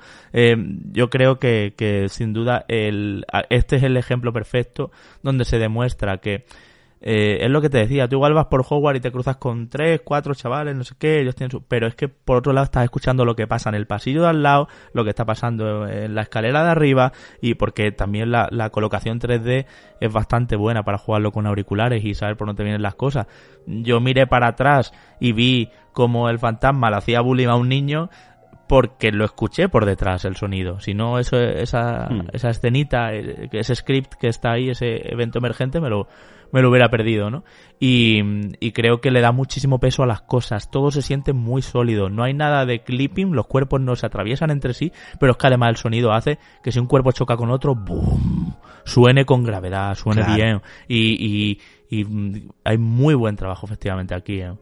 eh, en sonido y este juego lo necesitaba. Porque si tienes un sonido más de aguachirri, de chiu chiu, eh, ¿me entendéis? Eh, se No, siente no, claro, muy claro. cartón todo. Es que Porque tiene, tiene cartonadas también como fundidos a negros que nos encanta comentarlos. Los hay por doquier. Hay tiempos de carga que no debería haber entre secuencia cinemática y gameplay. eh, Pero en cambio, Javi, no los hay en el propio mundo. Es Sí, decir, eh, eh, es una eh, cosa- excep- excepto el tema de las puertas, que en ocasiones si vas muy deprisa ocurre, que si no vas deprisa no te lo vas a encontrar, eh, tú puedes ir de punta a punta del mapa Mm. sin ningún tiempo de carga, en absoluto. Y eso también es, es, eh, es muy curioso, ¿no? Y, y, y, habla bien en este caso del juego, pero luego, en contraposición, lo que tú dices, ¿no? Vas a acariciar un gato y como pasaba en Forspoken, fundido a negro. Es un fundido a negro más rápido y me parece más elegante que el de Forspoken, pero fundido a negro para acariciar el gato, que dices, ¿por qué tiene que estar esto cuando yo quiero hacer una acción? Eh, simplemente... Eh, Agachar el muñeco, tocar al gato y levantarte, sí, sí. Exacto, no debería de, de, ocurrir. Y una cosa que quería comentarte, Javi, sobre el tema de la música, no es exactamente la de John Williams en la primera, segunda y tercera película, sino que ha sido grabada y en ocasiones también cantada por uh, la orquesta y el coro de las universidades de Utah y de Salt Lake. Así que eh, muy importante también este dato por lo que decías, ¿no? Porque si tú vas por Hogwarts y no tienes el Hedwig Team, eh, por ejemplo, eh, que dices, claro. aquí me falta algo. Claro. Y, y, eso es la fuerza también que tiene en este caso, en este, en, en este caso la saga, ¿no? Eh, habías hablado también de la sala de los menesteres. Ojo, cuidado con eso. Una chapa desconectada total, ¿no? No, no, no, no, no. Es decir, aísla, aísla lo que a ti y a mí aísla lo que a ti y a mí no nos no gusta. nos gusta, que es, que es, es la las personificación. casitas. Ya, ya. Claro, entonces, aíslalo de lo que te ofrece. Porque lo que te ofrece es auténticamente brutal. ¿Dónde has visto tú un videojuego que te preste un conjunto de salas de Hogwarts y que puedas cambiarlo absolutamente todo? Es decir, te hablo de no solo unos cuantos muebles que puedes uh, elegir la decoración y el color, no, no. Te hablo del suelo. Te hablo de las paredes, de las estanterías, de la entrada, del techo, de la iluminación, de no he venido a los Sims aquí. todo. No he venido a los Sims aquí. Es un jardín que. ah, Claro que has venido a los Sims y te explico el porqué. de- de no, no, no, y te explico el porqué. Has venido aquí a los Sims porque el sistema de combate te obliga a que tengas que hacer pociones. Eso sí. y es esas verdad. pociones se hacen allí. tienen que alimentarse de plantar las plantas que tienes que, que Mm, poner mm, en el sí. invernadero que tienes en la sala de los menesteres. Y ese componente de utilidad y de fanservice me parece tan impresionante, me parece tan bueno y me parece un ejercicio de voy a invertir recursos en algo que podría no haber estado, te lo compro, podría no haber estado, pero que al dárselo también le da un puntito de, de intensidad y de calidad a todo el conjunto que desde luego es increíble. Yo cuando lo vi, y ya sabes que, insisto, yo no soy de juegos de construirme cosas ni de personalizar porque empiezo muy fuerte y me desanimo eh, a las dos y tres horas de, de Mm. juego, pero lo que te ofrece, yo no esperaba que estuviera a ese nivel. Yo no me esperaba cambiar la iluminación. Yo no me esperaba cambiar el techo, las paredes, eh, no me esperaba cambiar los colores de absolutamente todo. Y tú puedes cambiarlo todo igual que ocurre en la sala de los menesteres. Es que eso es lo increíble, Javi. Que el desarrollo te permite trasladar lo que es la magia de los propios libros a lo que tú de manera interactiva puedes llegar a hacer. Y eso tiene un valor a nivel de transmisión de sentimientos y de sensaciones al jugador que es impagable. Hmm, que por cierto, Manu, menos mal que al final lo han conectado, porque durante el desarrollo esto era también un elemento, yo lo conocía, lo sabía, que no sabía muy bien cómo hacer que fuera interesante para, porque era como igual, era como, venga, te meto aquí una mecánica de los Sims, pero ¿cómo tiene relación con tu Action RPG? Efectivamente, como tú dices, ahí puedes plantar, cultivar, hacerte tus pociones, tus cosas, esperarte los tiempos, esta sale en 15 minutos, esta en 10, esta no sé qué, y tienes que gestionarte un poco, además de, bueno, pues ser un sitio donde los más creativos eh, pues Mm. seguramente en unos días empezaremos a ver por redes sociales y demás unos palacios estupendos. Pero. Y el tema de mí- criaturas mágicas y tal, que ya lo veréis, que no queremos ahí profundizar, un pero que también es muy interesante. Pero es la pura esencia, Harry Sí, Potter. sí, sí. Es decir, es que, es que hay ciertas cosas que si no eres fan de, de Harry Potter, obviamente no te van a gustar. Por eso yo decía que hay que tener muy presente que, que quien entra aquí va a tener que tragar con cosas que a lo mejor eh, en otros juegos no tragaría, pero porque aquellos videojuegos que nacen justamente dentro del medio saben perfectamente dónde tienen que llegar y dónde no tienen que hacerlo. Pero aquí el componente contextual del, del, uh, de la obra es fundamental el poder transmitirla a través del videojuego. Y el llegar a estos límites es que es tan increíble. Eh, es que si tú me hubieras dicho la semana pasada que yo no sabía absolutamente nada del videojuego, de Manu, hazme una lista de cosas que te esperas encontrar. Yo te digo que esa lista de cosas que te hubiera dicho hubiera sido mucho más corta de lo que me he encontrado en Hogwarts Legacy. Sí, sí, es eso, es eso. Es, tiene mucho de todo. Es, es, eh, desde luego, quien se compre un juego al año, el niño que por Reyes, bueno, por Reyes ya está pasado, que por buenas notas, le van a regalar un Hogwarts Legacy, va a servir todo el año. Porque es el juego densito y contenido tiene y luego hacerlo al 100% es una auténtica barbaridad. ¿eh? Eso sí es verdad y, y da esa sensación. Te voy a decir dos cosas que no me gustan mucho ya para terminar, pero tampoco ensucian el producto ni nada de esto. Como estáis viendo, a los dos nos ha gustado, cada uno con nuestro enfoque. Yo creo que eso es lo que enriquece este debate. Hmm. Manu es super fan, yo no me he leído ni un solo libro. Pero estamos los dos bastante living y, y, yo de hecho pretendo seguir jugando, ¿vale? No me gusta mucho, Manu, la maniobra, esto es inevitable, ¿eh? del acceso anticipado. De si pagan más... Mm, pues lo tienes tres días antes, ¿vale? Porque es verdad que la deluxe, pues lo que incluye son cuatro skins y cuatro mierdas que no tienen sentido. A ver, esto lo hemos visto en otros juegos, lo hemos visto en Electronic Arts, creo que con Battlefield lo hicieron, etcétera. Y luego también está el tema de la misión extra en PlayStation 5, que decías tú, por cierto, en el streaming el otro día, que ahora resulta que es una de las mejores misiones encima, ¿no?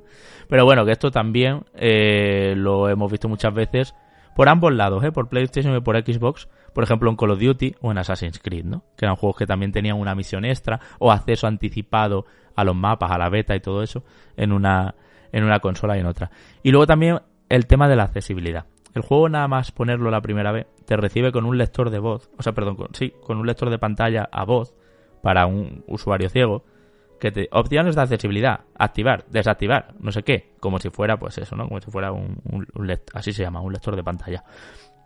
¿Para qué? Si el juego no es accesible para un jugador ciego total. No lo es. No tiene modo de, de, control automático. No tiene modo copiloto. No tiene todas esas cosas que vimos en The Last of Us parte 2. No digo el parte 1 el septiembre pasado. En el parte 2 hace 3 años. Eh, y que permitiera a un jugador ciego total, por ejemplo, jugarlo. Entonces, encuentro una accesibilidad, mano un poco de postureo.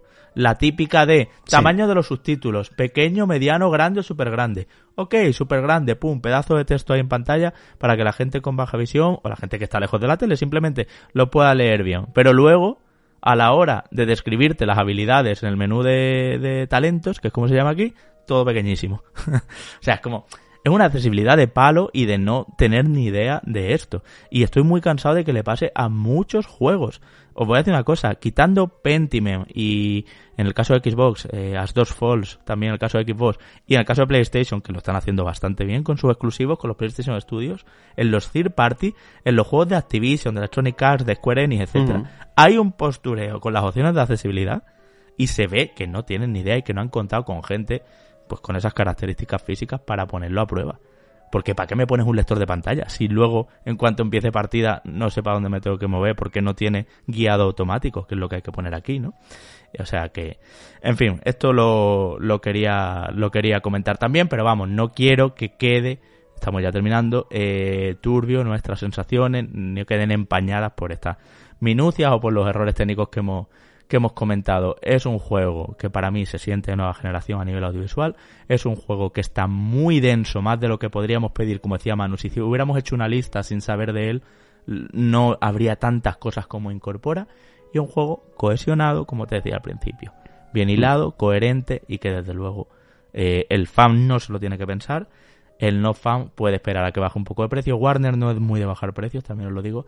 Y si, y si tenéis otras cosas en mente, estáis ahorrando, yo que sé, para hacer la Tears of the Kingdom o lo que sea, y os lo perdéis, pues no pasa nada. Solo pensad, sed conscientes de que es un Assassin's Creed o un Ghost o una cosa así, un juego notable, como hemos dicho, como de ocho y medio, de la IP Harry Potter, que estaba muy abandonada, muy olvidada, muy castigada en el mundo de los videojuegos y que por fin tiene su señor juego y ya está. Pero te lo puedes perder, vamos, no, no, no hace nada que no hayamos visto nunca, no, no da pasos adelante en el género, sí, en coherencia quizá de mapa y eso, pero vamos. Creo que podemos estar contentos. Yo voy cerrando ya por mi parte, termina tú. Sí, más o menos el mensaje que quería transmitir era ese. Yo creo que si, eh, si eres fan de siempre, que esto no es un reducto de personas, esto es un grupo muy amplio de personas. te, te, lo tienes que comprar ya. Es decir, eh, que no te lo cuenten, no lo mires por Twitch, eh, no te lo encuentres en imágenes sueltas por internet, en GIFs graciosos que va a intentar hacer la gente, en vídeos cortos, etcétera, etcétera. Vívelo tú, me parece que es lo mejor que puedes llegar a hacer. Y si no eres ultra fan pero has visto las pelis, pues piénsatelo. A lo mejor, pues lo que dice Javi, cuando baja un poquito de precio, tal, eh, plantéatelo. Pero vamos, que si eh, ni una cosa ni la otra, pues perfectamente. Te lo puedes eh, saltar y puedes poner la vista, en este caso, por ejemplo, con ese Tears of the Kingdom que sacará Nintendo el día 12 de mayo, ¿no? Eh, puede ser una, una, opción, por supuesto, eh, interesantísima y seguramente vaya a ser uno de los videojuegos del año. También quiero lanzar un último mensaje. Y es que me parece que el experimento que hemos hecho, porque esto ha sido un experimento, esto, esto sí, no ha sido vamos una a hablarlo, broma. vamos a hablarlo Claro. de esto. El hecho de que eh, yo no haya querido ver nada de Hogwarts Legacy fue primero un deseo personal, pero cuando yo lo comenté con Javi, lo quisimos convertir también en un experimento. Vamos a ver qué es lo que ocurre cuando nos aislamos de esa cantidad tremenda de impactos publicitarios que experimenta cada, cada videojuego, ¿no? Yo os voy a ser súper sincero, únicamente vi el tráiler de anuncio, que era inevitable, además estábamos tú y yo, Javi, creo que era en un Era un directo, de, sí. de PlayStation. Y eh, a partir de ahí lo único que he visto, es decir, me bloqueé, por ejemplo, las palabras clave en, eh, en Twitter, no hice ningún tipo de búsqueda cada vez que había un evento, eh, o yo no estaba presente o no miraba, y lo único que no me he podido escapar ha sido de puntualmente ver alguna screenshot, eh, ver algún GIF ligero de inicio de vídeo en los shorts de YouTube o en algún reel de, de Instagram o algún TikTok, etcétera, etcétera, pero rápidamente lo quitaba. Es decir, algo he visto, pero siempre he intentado evitarlo todo, ¿no? Eh, Por lo que prácticamente no, no me he enterado de lo que el juego tenía. Y para mí ha sido un descubrimiento increíble, ¿no? Y lo que os decía, el ir viéndolo. Pero además, ya no solo a nivel de características que tiene el videojuego, que yo no sabía lo que tenía y que al final eh, lo he ido descubriendo poco a poco, sino también a nivel de eventos. Porque yo ahora que sí que he ido viendo el material promocional, eh, se te muestra todo el juego. Todo todas enterito. las sorpresas interesantes, todas las poses, las animaciones, el vuelo en escoba, cómo es, cómo deja de ser los animales. Es absolutamente todo el videojuego de tal manera que os voy a exagerar un poquito. Prácticamente podría haber hecho el análisis viendo el material promocional. Así de exagerado ha sido, Mm, ha sido, ha sido la promoción este. Sí, sí, sí. de Hogwarts Legacy. Por tanto, cuando queráis un videojuego con muchísimas ganas, yo os animo a que hagáis este ejercicio que yo he hecho. A intentar separarnos lo máximo posible de estos impactos porque si no, luego las sorpresas que te encuentras dejan de serlo y simplemente es una manera de pensar de a ver cuándo me voy a encontrar con esta situación que ya he visto. Por lo menos lo visual y lo oficial de la propia distribuidora, porque hay mucho, la verdad, somos muchos los comunicadores conscientes de que no hay que romper las sorpresas. Sabéis, si escucháis ahora mismo el programa de hace tres meses del análisis de God of War sin spoilers, que hay much- ahora que ya os habéis pasado God of War, que hay muchas mecánicas que es que ni las mencionamos, igual que hemos hecho Mm. aquí hoy con Hogwarts, por cierto, igual que hicimos con The Last of Us Parte 2 y su girito eh, que nadie se esperaba, ¿vale? Entonces, em, creo que hay comunicadores, Manu, que sí los puedes consumir porque te van a respetar la experiencia y eso, pero sí que es verdad que a nivel oficial, o sea, Warner Bros. se ha pasado de rosca haciendo showcase de hora y media, enseñando Hogwarts sala a sala, clase a clase. ¿Dónde vas? Sí, acabas de romper y, todo. Mm. Y, eh, y es algo que, eh, que desde luego va, va en contra ¿no? de- del disfrute final. Hace también que consumamos los videojuegos de una manera casi autómata, eh, con el objetivo únicamente de completar y no de descubrir. Mm. Y me parece que el elemento de eh, sorprenderte, de eh, aventurarte en, en lo desconocido, es lo que realmente mm, enciende la llama del disfrute del videojuego, ¿no? Y estoy siendo un poco poético, pero realmente jugamos a videojuegos por lo que sentimos, principalmente.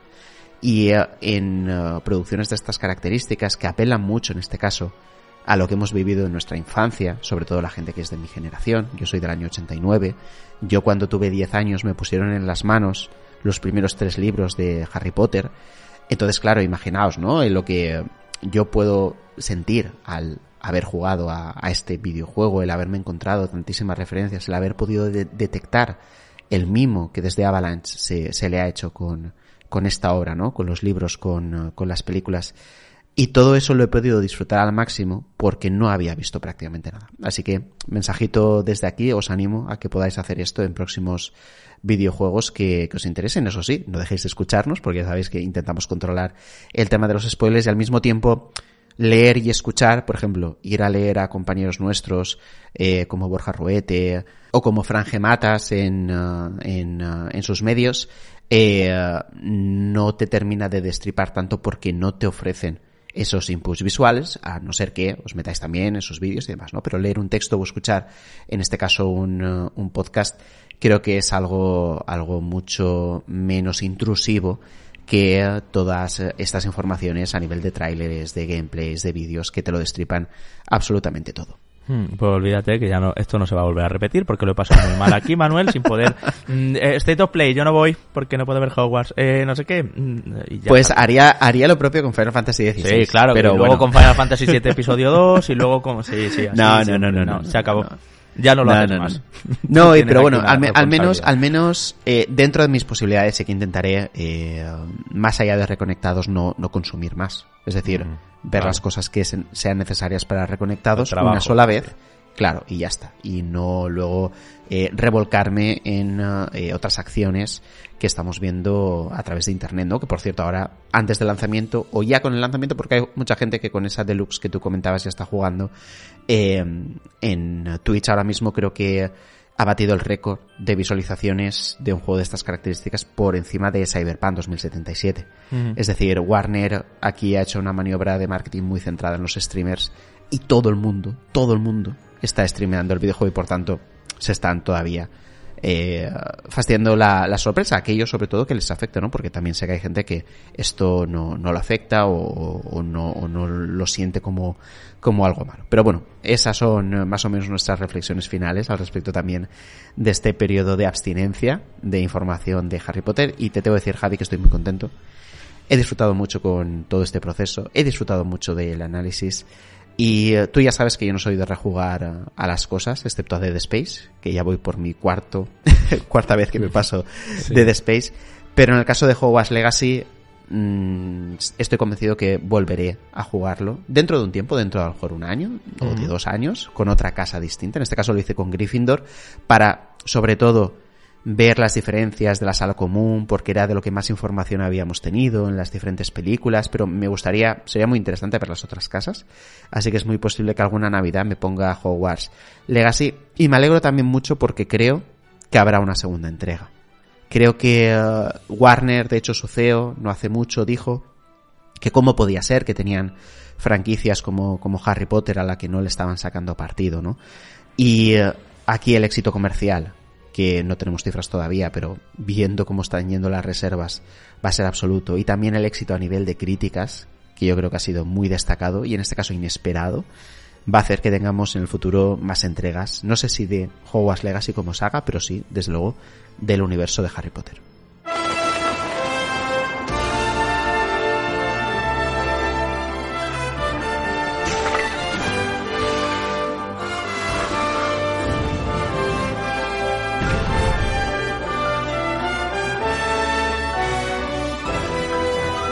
Nintendo anunció que tenía un direct para el día siguiente. Nintendo Direct del 8 de febrero de 2023, el primero del año, el primero del año que venía con los eh, deberes, con la, bueno, con los quehaceres de enseñarnos un poquito más de The Legend of Zelda Tears of the Kingdom, ya sabéis la secuela de Breath of the Wild que tranquilidad se queda en su sitio 12 de mayo es cuando volveremos a estas tierras de Irule y además con nuevas herramientas, con nuevo, bueno, luego lo hablamos, ¿no? Con nueva magia, con otro rollo pero también eran 40 minutos de presentación, la vimos ahí en twitch.tv barra reconectados como siempre, que por cierto entrad ya a twitch.tv barra reconectados y le dais ahí a seguir al canal, solo eso, para que os entre notificación cada vez que hacemos streaming.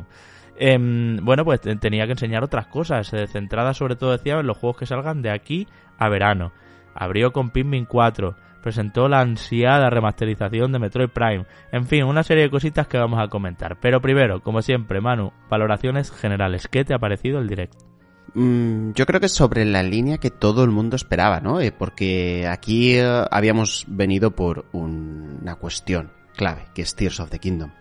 Entonces eh, se nos ha dado lo que esperábamos y por tanto yo creo que salimos satisfechos de un Nintendo Direct que desde luego viene marcado por lo que has comentado, por esa presentación de expansiones de juegos que ya están en el mercado, pero particularmente también, al menos a modo personal, por la resurrección del Level 5 con hasta tres juegos distintos que aparece aquí en, Nintendo Switch y desde luego con algún que otro que para mí pinta muy bien, como es el caso de Decapolis, nuevo juego que estará disponible en Switch, también en PlayStation 4 y en PlayStation 5 y que nos ha recordado a persona, pero también eh, hemos podido reconocer ciertos eh, toques de Nino Kuni. Dentro de todo esto sí que es verdad que con una estética mucho más uh, lúgubre o cimentada, en este caso, en los suburbios de una gran ciudad, ¿no? A mí ha sido un juego que me ha llamado mucho la atención, pero sobre todo me alegra ver que de estar prácticamente muerta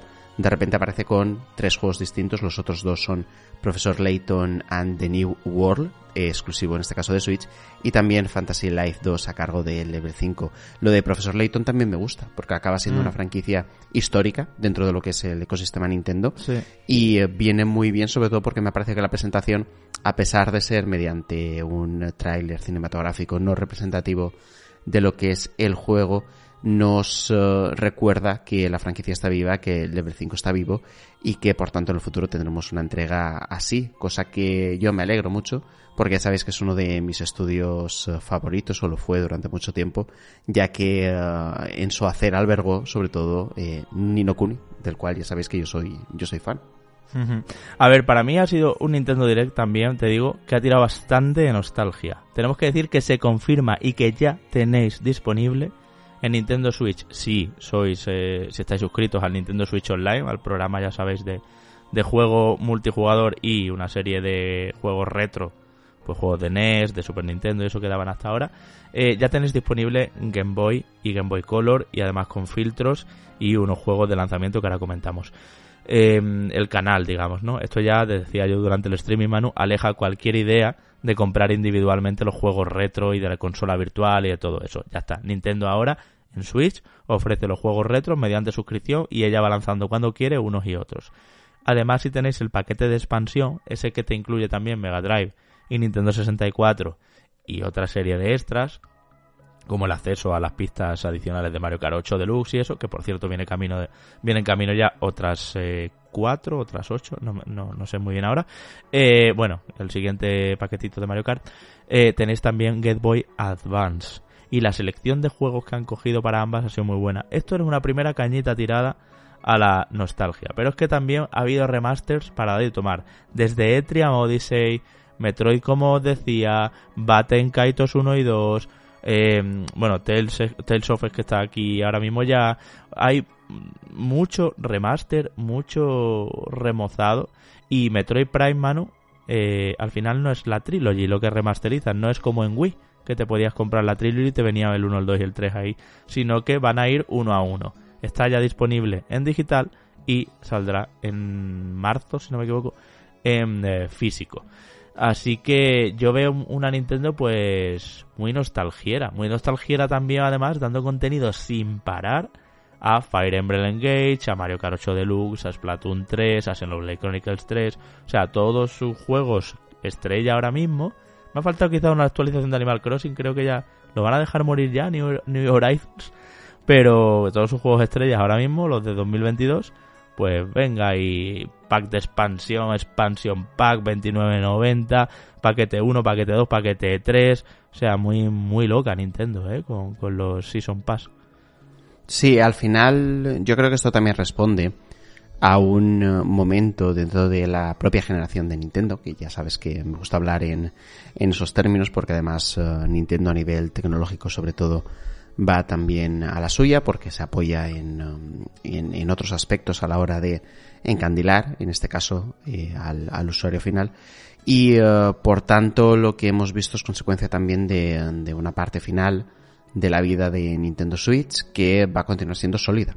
Es decir, en Nintendo no vamos a ver eh, casos de, por ejemplo, Xbox 360 o Xbox One donde los últimos años fueron auténticos seriales sino que aquí eh, mm, bajando un poquito el ritmo, porque es normal, porque por ejemplo el año 2022 de Nintendo ha sido, ha sido increíble, pero arropando muy bien sobre todo a la gran estrella de eh, este 2023 que va a ser sin ningún tipo de duda de Legend of Zelda Tears of the Kingdom y mm. para arroparlo eh, no solo viene bien hacerlo de la mano de juegos tal vez o inicialmente un poco menores, sino también con remasterizaciones que hay ganas sobre todo de poder eh, echarle el guante, pero al mismo tiempo de contenido adicional para juegos que han sido un éxito y que desde luego la gente quiere eh, permanecer todavía en ellos, ¿no? Como son los casos que tú has nombrado. Además, bueno, te digo, mencionaba lo de las remasterizaciones, ahora hablamos de, Zelda un poquito más. Eh, incluso el Ghost Trick, aquel de, de, Nintendo 3DS, es otro juego también que remasterizan. Yo es que estoy flipando de, de, de cómo están tirando de ello. Vamos con Zelda, venga, si te parece. ¿Qué impresiones te da este nuevo tráiler? ¿Crees que es suficiente el vistazo que hemos visto? Yo me lo he visto tres veces, te tengo que decir. Antes de venirnos a grabar he ido con el frame a frame. Hemos visto a Link grindando raíles. Hemos visto a Link eh, con una especie de habilidad que tiene en la mano derecha que, mm, que atrae o levanta y manta, mueve. Es un poco ahora que hemos estado jugando a Hogwarts Legacy y, hablando lo largo y tendido, es un poco eh, Wingardius Leviosa de de mm, de, de, de, Link, ¿vale? Porque puede elevar cosas y moverlas y tal. Y esa energía verde, Manu, la hemos visto también en una especie de dron donde iba subido y en puntos concretos de un golem hmm. hecho con cubos.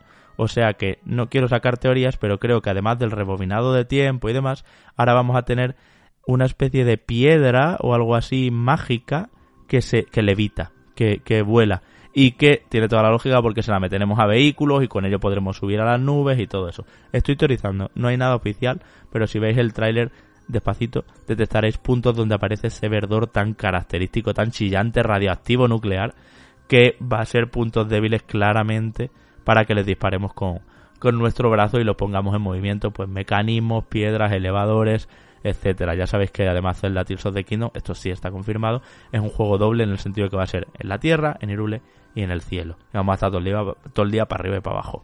Es casi hmm. el doble de grande que, que Breath of the Wild, por así decirlo. Sí, en este caso me parece que eh, el propósito de Nintendo con este tráiler es eh, dar un poquito más de información de eh, herramientas jugables que vamos a tener en el juego de una forma mucho más concreta, ¿no? Porque hasta ahora hemos elucubrado un poco y aquí creo que es la primera vez que vemos, por ejemplo, el tema del grindeo sobre raíles entre los que Link se desliza, pero también con mucho más detalle ese guantelete o esa mácula que tiene en su brazo derecho y que le permite controlar una serie de, uh, de reliquias o de, o de elementos con ese verde fosforito que tú comentabas. Vamos a ver esto cómo se desarrolla. A mí me da la sensación, viendo el tráiler, que más allá de eso, más allá de por ejemplo haber visto también ciertas máquinas como una especie de cortadora de césped o de tractor enorme o un uh, dron eh, también con este toque particular verdoso, eh, Nintendo nos guarda sorpresas y se están guardando otras cosas que me parece que iremos descubriendo cuando tengamos el juego entre manos. No me creo que a nivel jugable, a nivel de mecánicas, vayamos a tener solo esto que estamos viendo. No me creo que eh, vayan a apostar por pequeñas eh, particularidades jugables con un mapa que pueda ser eh, parcialmente parecido al que teníamos y con la adición del cielo. Yo creo que hay algo más. Hay algo más que no quieren mostrar, que seguramente se esperan a, quién sabe, las primeras eh, impresiones de los medios especializados o a que ya directamente la gente tenga el título entre manos. Pero me da a mí la sensación, todavía el halo de misterio envuelve muy bien a Tears of the Kingdom, ya sabes cómo han jugado desde Nintendo con esta situación, con guardarse el nombre con celo durante mucho tiempo, y con pinceladas muy ligeras de, de, gameplay como el que hemos visto en el día de hoy. Así que mm. ese es el mensaje que yo extraigo, fíjate, de este tráiler. Sí, sí, además de hecho juegan con el misterio porque al final del tráiler, cuando aparecía el logo y se volvía a confirmar la fecha, parecía que se, lo podéis ver en YouTube el tráiler o en nuestro directo en el canal de Reconectados lo tenéis, se escuchaba como a Midna, mano, eh, ¿te acuerdas, no? De Twilight Princess eh, con esa voz metalizada así, con esa voz metalizada, perdón. Mm, ya veremos. Desde luego un juego mucho más oscuro, los enemigos van a tope con la luna roja, eh, una, mecánica esta de la luna roja, la luna de sangre, que ya la vimos en Breath of the Wild y, que la conocíamos de, la mitología Zelda en general, pero que ahora se va a reforzar. Ganon está más fuerte que nunca, al parecer, todo está explotando y en llamas, y yo también creo que hay un, un factor más que no conocemos. No obstante, con verticalidad de subir a las nubes y bajar y todo esto, y con nuevas herramientas que se sumen al imán, al hacedor de bloques de hielo y, a, y al recargador este amarillo que teníamos en Breath of the Wild, eh, la creatividad ya sería bastante alta. Ya habría muchas cosas que hacer, muchas cosas que probar y muchas mecánicas de que nos volarán la cabeza otra vez con uno de los videojuegos. Yo lo he dicho siempre que mejores físicas tienen de la historia. Un videojuego donde el fuego quema y genera humo que te permite volar y el agua moja de verdad y hace que las piedras sean resbaladizas y que cuando llueva tú digas mierda no puedo escalar. O sea, esto es eh, puro Breath of the Wild y esa fisicalidad, ese orgánico total, es el sentir de estoy en el campo tirado y las condiciones son adversas. Un poco de juego de supervivencia también. Eh, quiero que se lleve un paso más adelante y creo que, que lo pueden hacer.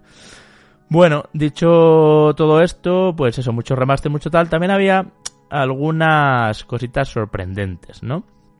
Eh, por ejemplo, mm, te comento, eh, siguiendo la estela de los Castle of Illusion, World of Illusion, pues hemos tenido Mickey Illusion Island, un nuevo juego de Disney para Nintendo Switch en el que jugaremos como Mickey Mouse y sus amigos y que es multijugador y que es un plataforma lateral como, como Castle y World of Illusion. Eh, ¿Qué te parece? Igual es demasiado sencillo en los tiempos donde Cuphead ha dicho por aquí se tiene que hacer los juegos de animación basados en dibujos de los años 40 o 50.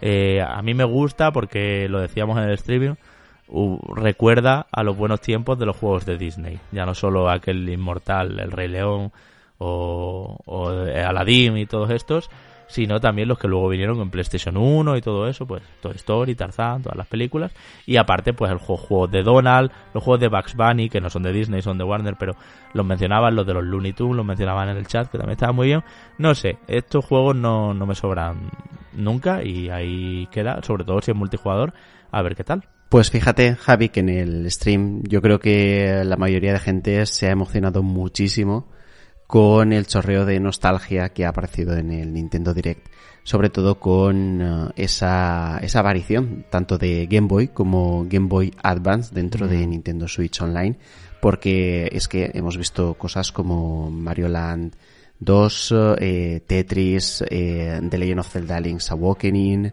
eh, Alone in the Dark, eso por la parte de Game Boy, luego en la parte de Game Boy Advance Hemos visto Miniscap, Super Mario Advance 4, eh, WarioWare, eh, es decir, eh, un montón de títulos que están muy en la memoria de todos los fans de Nintendo, en este caso consolidando la apuesta de meter todo esto en este servicio de suscripción y dando ya por muerta obviamente la consola virtual, ¿no? Que esto ya lo sabíamos desde hace tiempo, pero ahora si había algún tipo de duda ya queda totalmente confirmado. De hecho, estoy viendo por el rabillo del ojo como los patrones en nuestro grupo ya han accedido, en este caso, a, los diferentes juegos, tanto de Game Boy como Game Boy Advance, y están empezando a probar cositas. Yo entiendo que esto al final llega a la patata y, y emociona y eh, puede hacer pensar a los fans de Nintendo de que, ojo, que se han encontrado ante un evento que es mucho más que solo Tears of the Kingdom. A ver, la selección es buenísima. Creo que han cogido lo mejor casi de cada plataforma. Hombre, me falta Golden Sun y demás, pero es que ya vienen, vienen en camino. Está anunciado ya los Pokémon, está anunciado Golden Sun, está anunciado los otros Zelda que acompañaron a, a estas consolas portátiles. De hecho, está Zelda eh, eh, Link's Awakening eh, de X, el de, el de Game Boy, el que tuvo un remake gráfico potente. ahora en Nintendo Switch, pues ahora el de Game Boy, aquel que jugabais en verano en casa de la abuela, en el pueblo, está disponible. Lo decíamos en el streaming. Esto es un tiro a la nostalgia absoluto, radical. Otra cosa es que luego te los pones y aguantas 10 minutos jugando, porque claro, los gráficos de Game Boy eran los gráficos de Game Boy. Es verdad que tiene filtritos, los puedes poner en colores, los puedes poner en Game Boy Pocket o los puedes poner en Game Boy ladrillo, es decir, en verdizo. Eso en el caso de Game Boy. las versiones de, de, Advance sí que son todas las mismas, que es como si fueran pues la SP, ¿no? Porque estás jugando la pantalla que está iluminada. Pero eh, a mí me gusta que está Wario, Wario Land 3, eh, ya ven, Super Mario Land 2, que es buenísimo también. Es que creo que han hecho muy bien poniendo la sección y lo tenéis ya, ya. Nos estáis escuchando ahora, lo tenéis todo disponible. Y cada vez Manu va cogiendo más enjundia a hacerse el Nintendo Switch Online y paquete de expansión, ¿eh? son 40 pavazos, pero hay planes familiares y todo eso. Hmm. Y ah, no sé si del paquete de expansión también hay plan familiar, sí, ¿no? Me, baila sí, sí, sí, sí. Lo hay, lo hay en este caso y eh, es lo que permite que uno se pueda llegar a plantear el servicio de suscripción premium, entre comillas, eh, a pesar de que tal vez no, no, no te pueda dar las prestaciones que sí que te dan los de la competencia, ¿no? Pero claro, aquí Nintendo está sabiéndolo enfocar muy bien porque sabe tal vez que no puede llegar a competir con, con novedades o con títulos entre AA o AAA que por parte de Microsoft principalmente, pero también de Sony se están eh, ofertando, pero ellos tienen un patrimonio impresionante, que es la historia, son los juegos que han ido alimentando cada una de sus consolas a lo largo del tiempo. Por tanto, si son capaces de exponer este servicio como reclamo principal para el fan de toda la vida y les funciona como en datos anteriores cada vez que los resultados financieros de Nintendo han aparecido, pues oye, eh, se puede concluir que la estrategia está siendo está siendo correcta. Y luego Manu, eh, Advance, eh, Advance Wars Reboot Camp, ese juego que el año pasado se quedó congelado, ya ha terminado, ¿eh? Pero debería haber salido hace un año, pero se congeló por la guerra de Ucrania. Ahora ya por fin le han puesto fecha, ¿eh? Se va a abril, bastante prontito, como ya está terminado, pues nada, lo que sería lo que sería mm, meterlo en, tarjetas, en cajas y, distribuirlo, ¿no? Prácticamente. Eh, yo me voy a quedar por terminar, que lo has comentado rápido al principio, pero así cerramos el círculo, con Profesor Layton and the New Wall of Steam. Me gusta muchísimo el aspecto del Profesor Layton, como siempre en esta estética victoriana total, un poquito steampunk, ya sabéis, de, de máquinas de vapor y de revolución industrial y demás, pero esto ya es a lo loco. Son muy chulos los artes que han salido de este nuevo juego Profesor Layton. Me alegro de que Level 5 esté en buenísima forma y además eh, creo que en Switch hacía falta esto. Todo lo contrario que juegos de diseña tu moda y vete a pasear con tus modelitos. Me mata. O sea, no quiero que Nintendo Switch sea lo que fue lo peor de 3DS para mí y de DS. Más que de 3DS, de DS. Es verdad que tiene que haber público para todo y yo que sé, puede haber gente a la que le, super casual, a la que le apetece estar probándose modelitos y cositas en esto, pero no quiero que en esto ya último ciclo de, de Nintendo eh, estemos con con tontadas que salen un poco para ver el, dinero que, hacen, ¿no? Sí, eh, seguramente el mayor problema de estos direct es que tienen una, zona valle donde eh, empiezan a aglutinar títulos que desde luego no cuadran con la imagen o la calidad que se le presupone a otros como los que hemos nombrado durante este repaso que hemos hecho y se nota muy relleno y eh, que de alguna manera tienen que estar ahí para hacer un poco de bulto y extender la duración también de, todo esto, ¿no? Mm. Entiendo también que, insisto, después de un año 2022 tan lleno de titulazos, eh, toca también un poco, un poco esta situación, aunque a nosotros no nos agrade, ¿no? Como jugadores más tradicionales y eh, que sabemos reconocer en este caso cuando una propuesta puede ser más o menos interesante que, que otra. Sobre el Level 5, un poco también para, para concluir, te comentaba yo, yo antes que, um, que, es muy buena noticia el ver que Level 5 no ha muerto. Porque tú decías buena forma, yo no diría tanto. Porque uh, seguramente lo que hemos visto aquí es el último estertor, el intento de último estertor de el estudio de la compañía, que seguramente le salga bien porque es una apuesta sobre seguro, pero que desde luego esto era impensable eh, hace unos años, ¿no? La perspectiva que tenía Level 5 era de cierre absoluto, de que se terminara el camino, pero parece ser que ha resurgido y con bastante fuerza y esperemos que, les vaya bien. Sobre todo yo tengo mucho interés, ya, te lo digo, con ese Decapolis, que Mm, ¿te ha gustado? aparte de Switch, también aparecerá en PlayStation 4 y PlayStation 5, con ese toque de cel shading y, eh, y esa mezcla, ¿no? Entre, entre rol, entre turnos y eh, también eh, un toque detectivesco. Eh, no sé si al más puro estilo Profesor Layton, seguramente no. eh, pero bueno, eh, me ha llamado muchísimo la atención y con ganas de saber un poquito más de él. Bueno, Pikmin 4 que no hemos comentado, pues se sabe ya la fecha 21 de julio de este año. Será es como el juego, bueno, que estaba ahí ya más metido plenamente en el verano, ideal para julio. Me parece muy bien que Nintendo utilice los meses de julio y agosto para lanzamientos. El año pasado lo hizo con Xenoblade Chronicles 3 y le salió muy bien la jugada. Eh, y nada, hemos visto pues eh, las nuevas mecánicas que se introducen, una especie de mascota como un perrito en el que podremos subir eh, al protagonista y a todos los Pikmins con él también, de manera que ya sabéis, si tenéis el Tinikin este reciente de Xbox Game Pass, eh, por ejemplo, pues eh, Pikmin es un poco igual, solo que con más eh, puzzles y con mecánicas ciertamente muy ingeniosas. Os recuerdo además, que esto no sabe mucha gente, que Pikmin, igual que Super Mario, of Zelda o Donkey Kong, eh, son, es una licencia creada por el propio Shigeru Miyamoto. Que también hizo un juego de submarinos que era un mojón. O sea, que Miyamoto también puede hacer cosas malas, ¿vale? Pero Pikmin está bastante bien y está ya ahí fechado y tal. No hemos tenido Metroid Prime 4 eh, de momento y sí ha habido, esto sí era más esperable, pues cosas que están aquí ya, ¿no? Como el, el nuevo Kirby Return to Dreamland Deluxe y eso, que hablaremos en unas semanas. Y bueno, pues en el valle que dice Manu, pues algunos rellenos como un nuevo Samba de Amigo, Party Central se llama, mm, se juega con los Joy-Con por supuesto con movimiento, ya sabéis este juego rítmico de Sega, mítico sobre todo por las maraquitas de que traía en, en Dreamcast.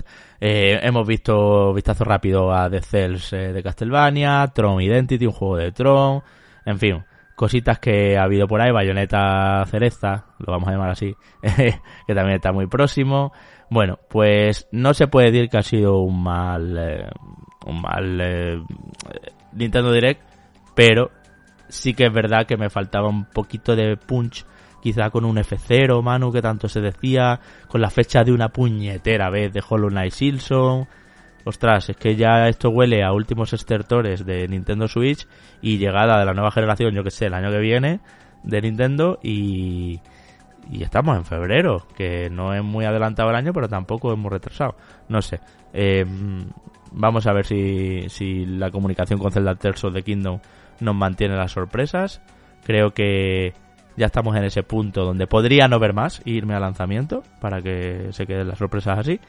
Y en definitiva, pues bueno, bien que Nintendo haga grandes eh, formatos de estos, de 40 minutos y pa, pa, pa. Han sido 35 juegos, si no me equivoco. Que está muy bien, porque es que ha habido incluso segmentito final de picadito ahí, tiqui, esto, esto, lo otro, el nuevo de Don No, del del zorrito, el Blank, el no sé qué, o sea que mm, no se ha cortado en eso. Por cierto, demo de Octopath Traveler disponible ya también, lo estoy viendo ahora, en la, en la Nintendo eShop y así de muchas cosas. Mi consejo final, amigos oyentes, iros a la eShop, ved eh, la sección de demos, incluso si algún juego os interesa, meteros en el juego porque a veces pasa, como pasa con el juego de este de teatrillo Final Fantasy, vamos a llamarlo así, teatrillo, el nuevo, que lo estuve jugando el otro día, eh, y me di cuenta que la demo no está visible en la sección de demo, sino que tienes que entrar en el juego y ahí te salen dos botones, comprar o jugar a la demo. Esto pasa en muchos juegos de la eShop. No me, no me preguntéis por qué, porque no lo sé. Pero hay que darse una vuelta siempre detrás de los direct, porque sí, aplaudimos mucho Hi-Fi Rush, ole Xbox y Bethesda diciendo ya disponible, pero Nintendo lleva haciendo esto mucho tiempo. Y, y hay demo de muchísimas cosas, y tenéis ahí lo de las Game Boys, y tenéis todo listo para, para el disfrute. Así que ala, ahora que vamos acabando el programa, pues luego a la Switch.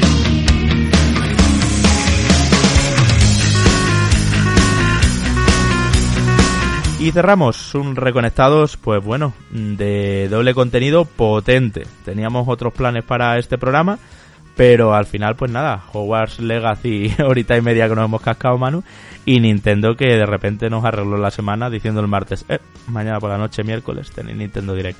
Allí lo vemos en Twitch y aquí lo hemos comentado ahora con todo lujo de detalles para que la gente vaya un poco sabiendo a qué atenerse. Gracias, Manu, por todo tu inmenso trabajo con Hogwarts Legacy con el hilo que lanzaste en Twitter espectacular, una repercusión brutal, con, con el gameplay que te capturaste, las capturas, eh, saber hacer un doble contenido en el streaming y aquí, no sé, da gusto contigo, a ver si todos los juegos los coges así. Pero ya te he dicho antes que no vuelves a no ver promociones de un juego ni cosas de esas, que ha sido muy duro. Lo mismo digo, Javi, ya sabes que eh, estas cosas las podemos hacer porque los dos eh, trabajamos eh, mano a mano, nos apoyamos mutuamente y logramos que al final Reconectado sea al menos lo que nosotros queremos que sea, ¿no? Y eso es muy muy importante y gracias también sobre todo a la gente, ¿no? Que nos sigue apoyando y nos sigue escuchando allá donde vamos y hagamos lo que hagamos, ¿no? Siempre obviamente dentro de nuestra manera de ser, de actuar y con la sinceridad que nos eh, caracteriza. Así que nada, Javi, nos escuchamos la semana que viene, seguro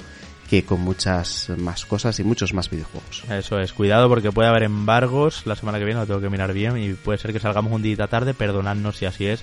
Pero yo lo que dice Manu, mil gracias a toda nuestra comunidad de Patreon, comunidad a la que, oyente, te puedes unir, patreon.com barra reconectados. La verdad es que estamos muy contentos, hemos regalado recientemente un juego a elegir la semana pasada, un One Piece Odyssey, en fin, estamos a tope y las cosas vienen todavía mejor como os podéis imaginar. Yo mando un saludo muy grande a todos nuestros Patreons y en especial a los de nivel 3, como son Iván Gómez, Disco Fake, Lord Darcer, El Sofá Gamer, Rubén Canales, Jack, Salvador Guerrero, Leobardo Garibay, Joaquín Martínez, Rances Okifi, Shadow 1, Duquelele, Pedro Amoraga, Les Riesgo, V, Jorge Paul, Ángel Cloud, eh, Nefilgrim, Sacomuela Super Sayama, Adriano Bicho, eh, Kevin Falas, Chapo, Pablo y de los Nora, Lansaez, eh, Yosularios, José Antonio Ramos, Garru, Garanday, David G, Saúl Rivero, Langa GL, Jonathan Contreras, Manchego, Jorge Rodríguez, Cata, Starkov Rivia, Pampan Orelud, Nercamud, Mireia 51, Solari 21, Etur, Jito Totoro, Javi PG, Alex García, Carlos García Lastra, Alex Bepo, Jesús Prieto, Antonio Camí, Salvador Escribá, Pepe Lésar, Andrés Montero, Sergio Benítez, Alberto Escolano, David Hernando, Marcos Rodríguez, Héctor Rojas, Toto M, Miriam, Héctor JP11, Jesús Vega, Cuántico, Mitch Neaus, Raúl Pérez Petocún, Miguel Pérez Neo Parker y Sergius Snake. Que disfrutéis muchísimo de a lo que estéis jugando, lo que os hayáis pillado, lo que os hayáis reservado. Y gracias mil, como siempre, por escuchar Reconectados, por comentar Reconectados, por compartir con vuestros seres queridos Reconectados y por hacer al final la mejor comunidad del mundo. Claro que sí. Chao, chao.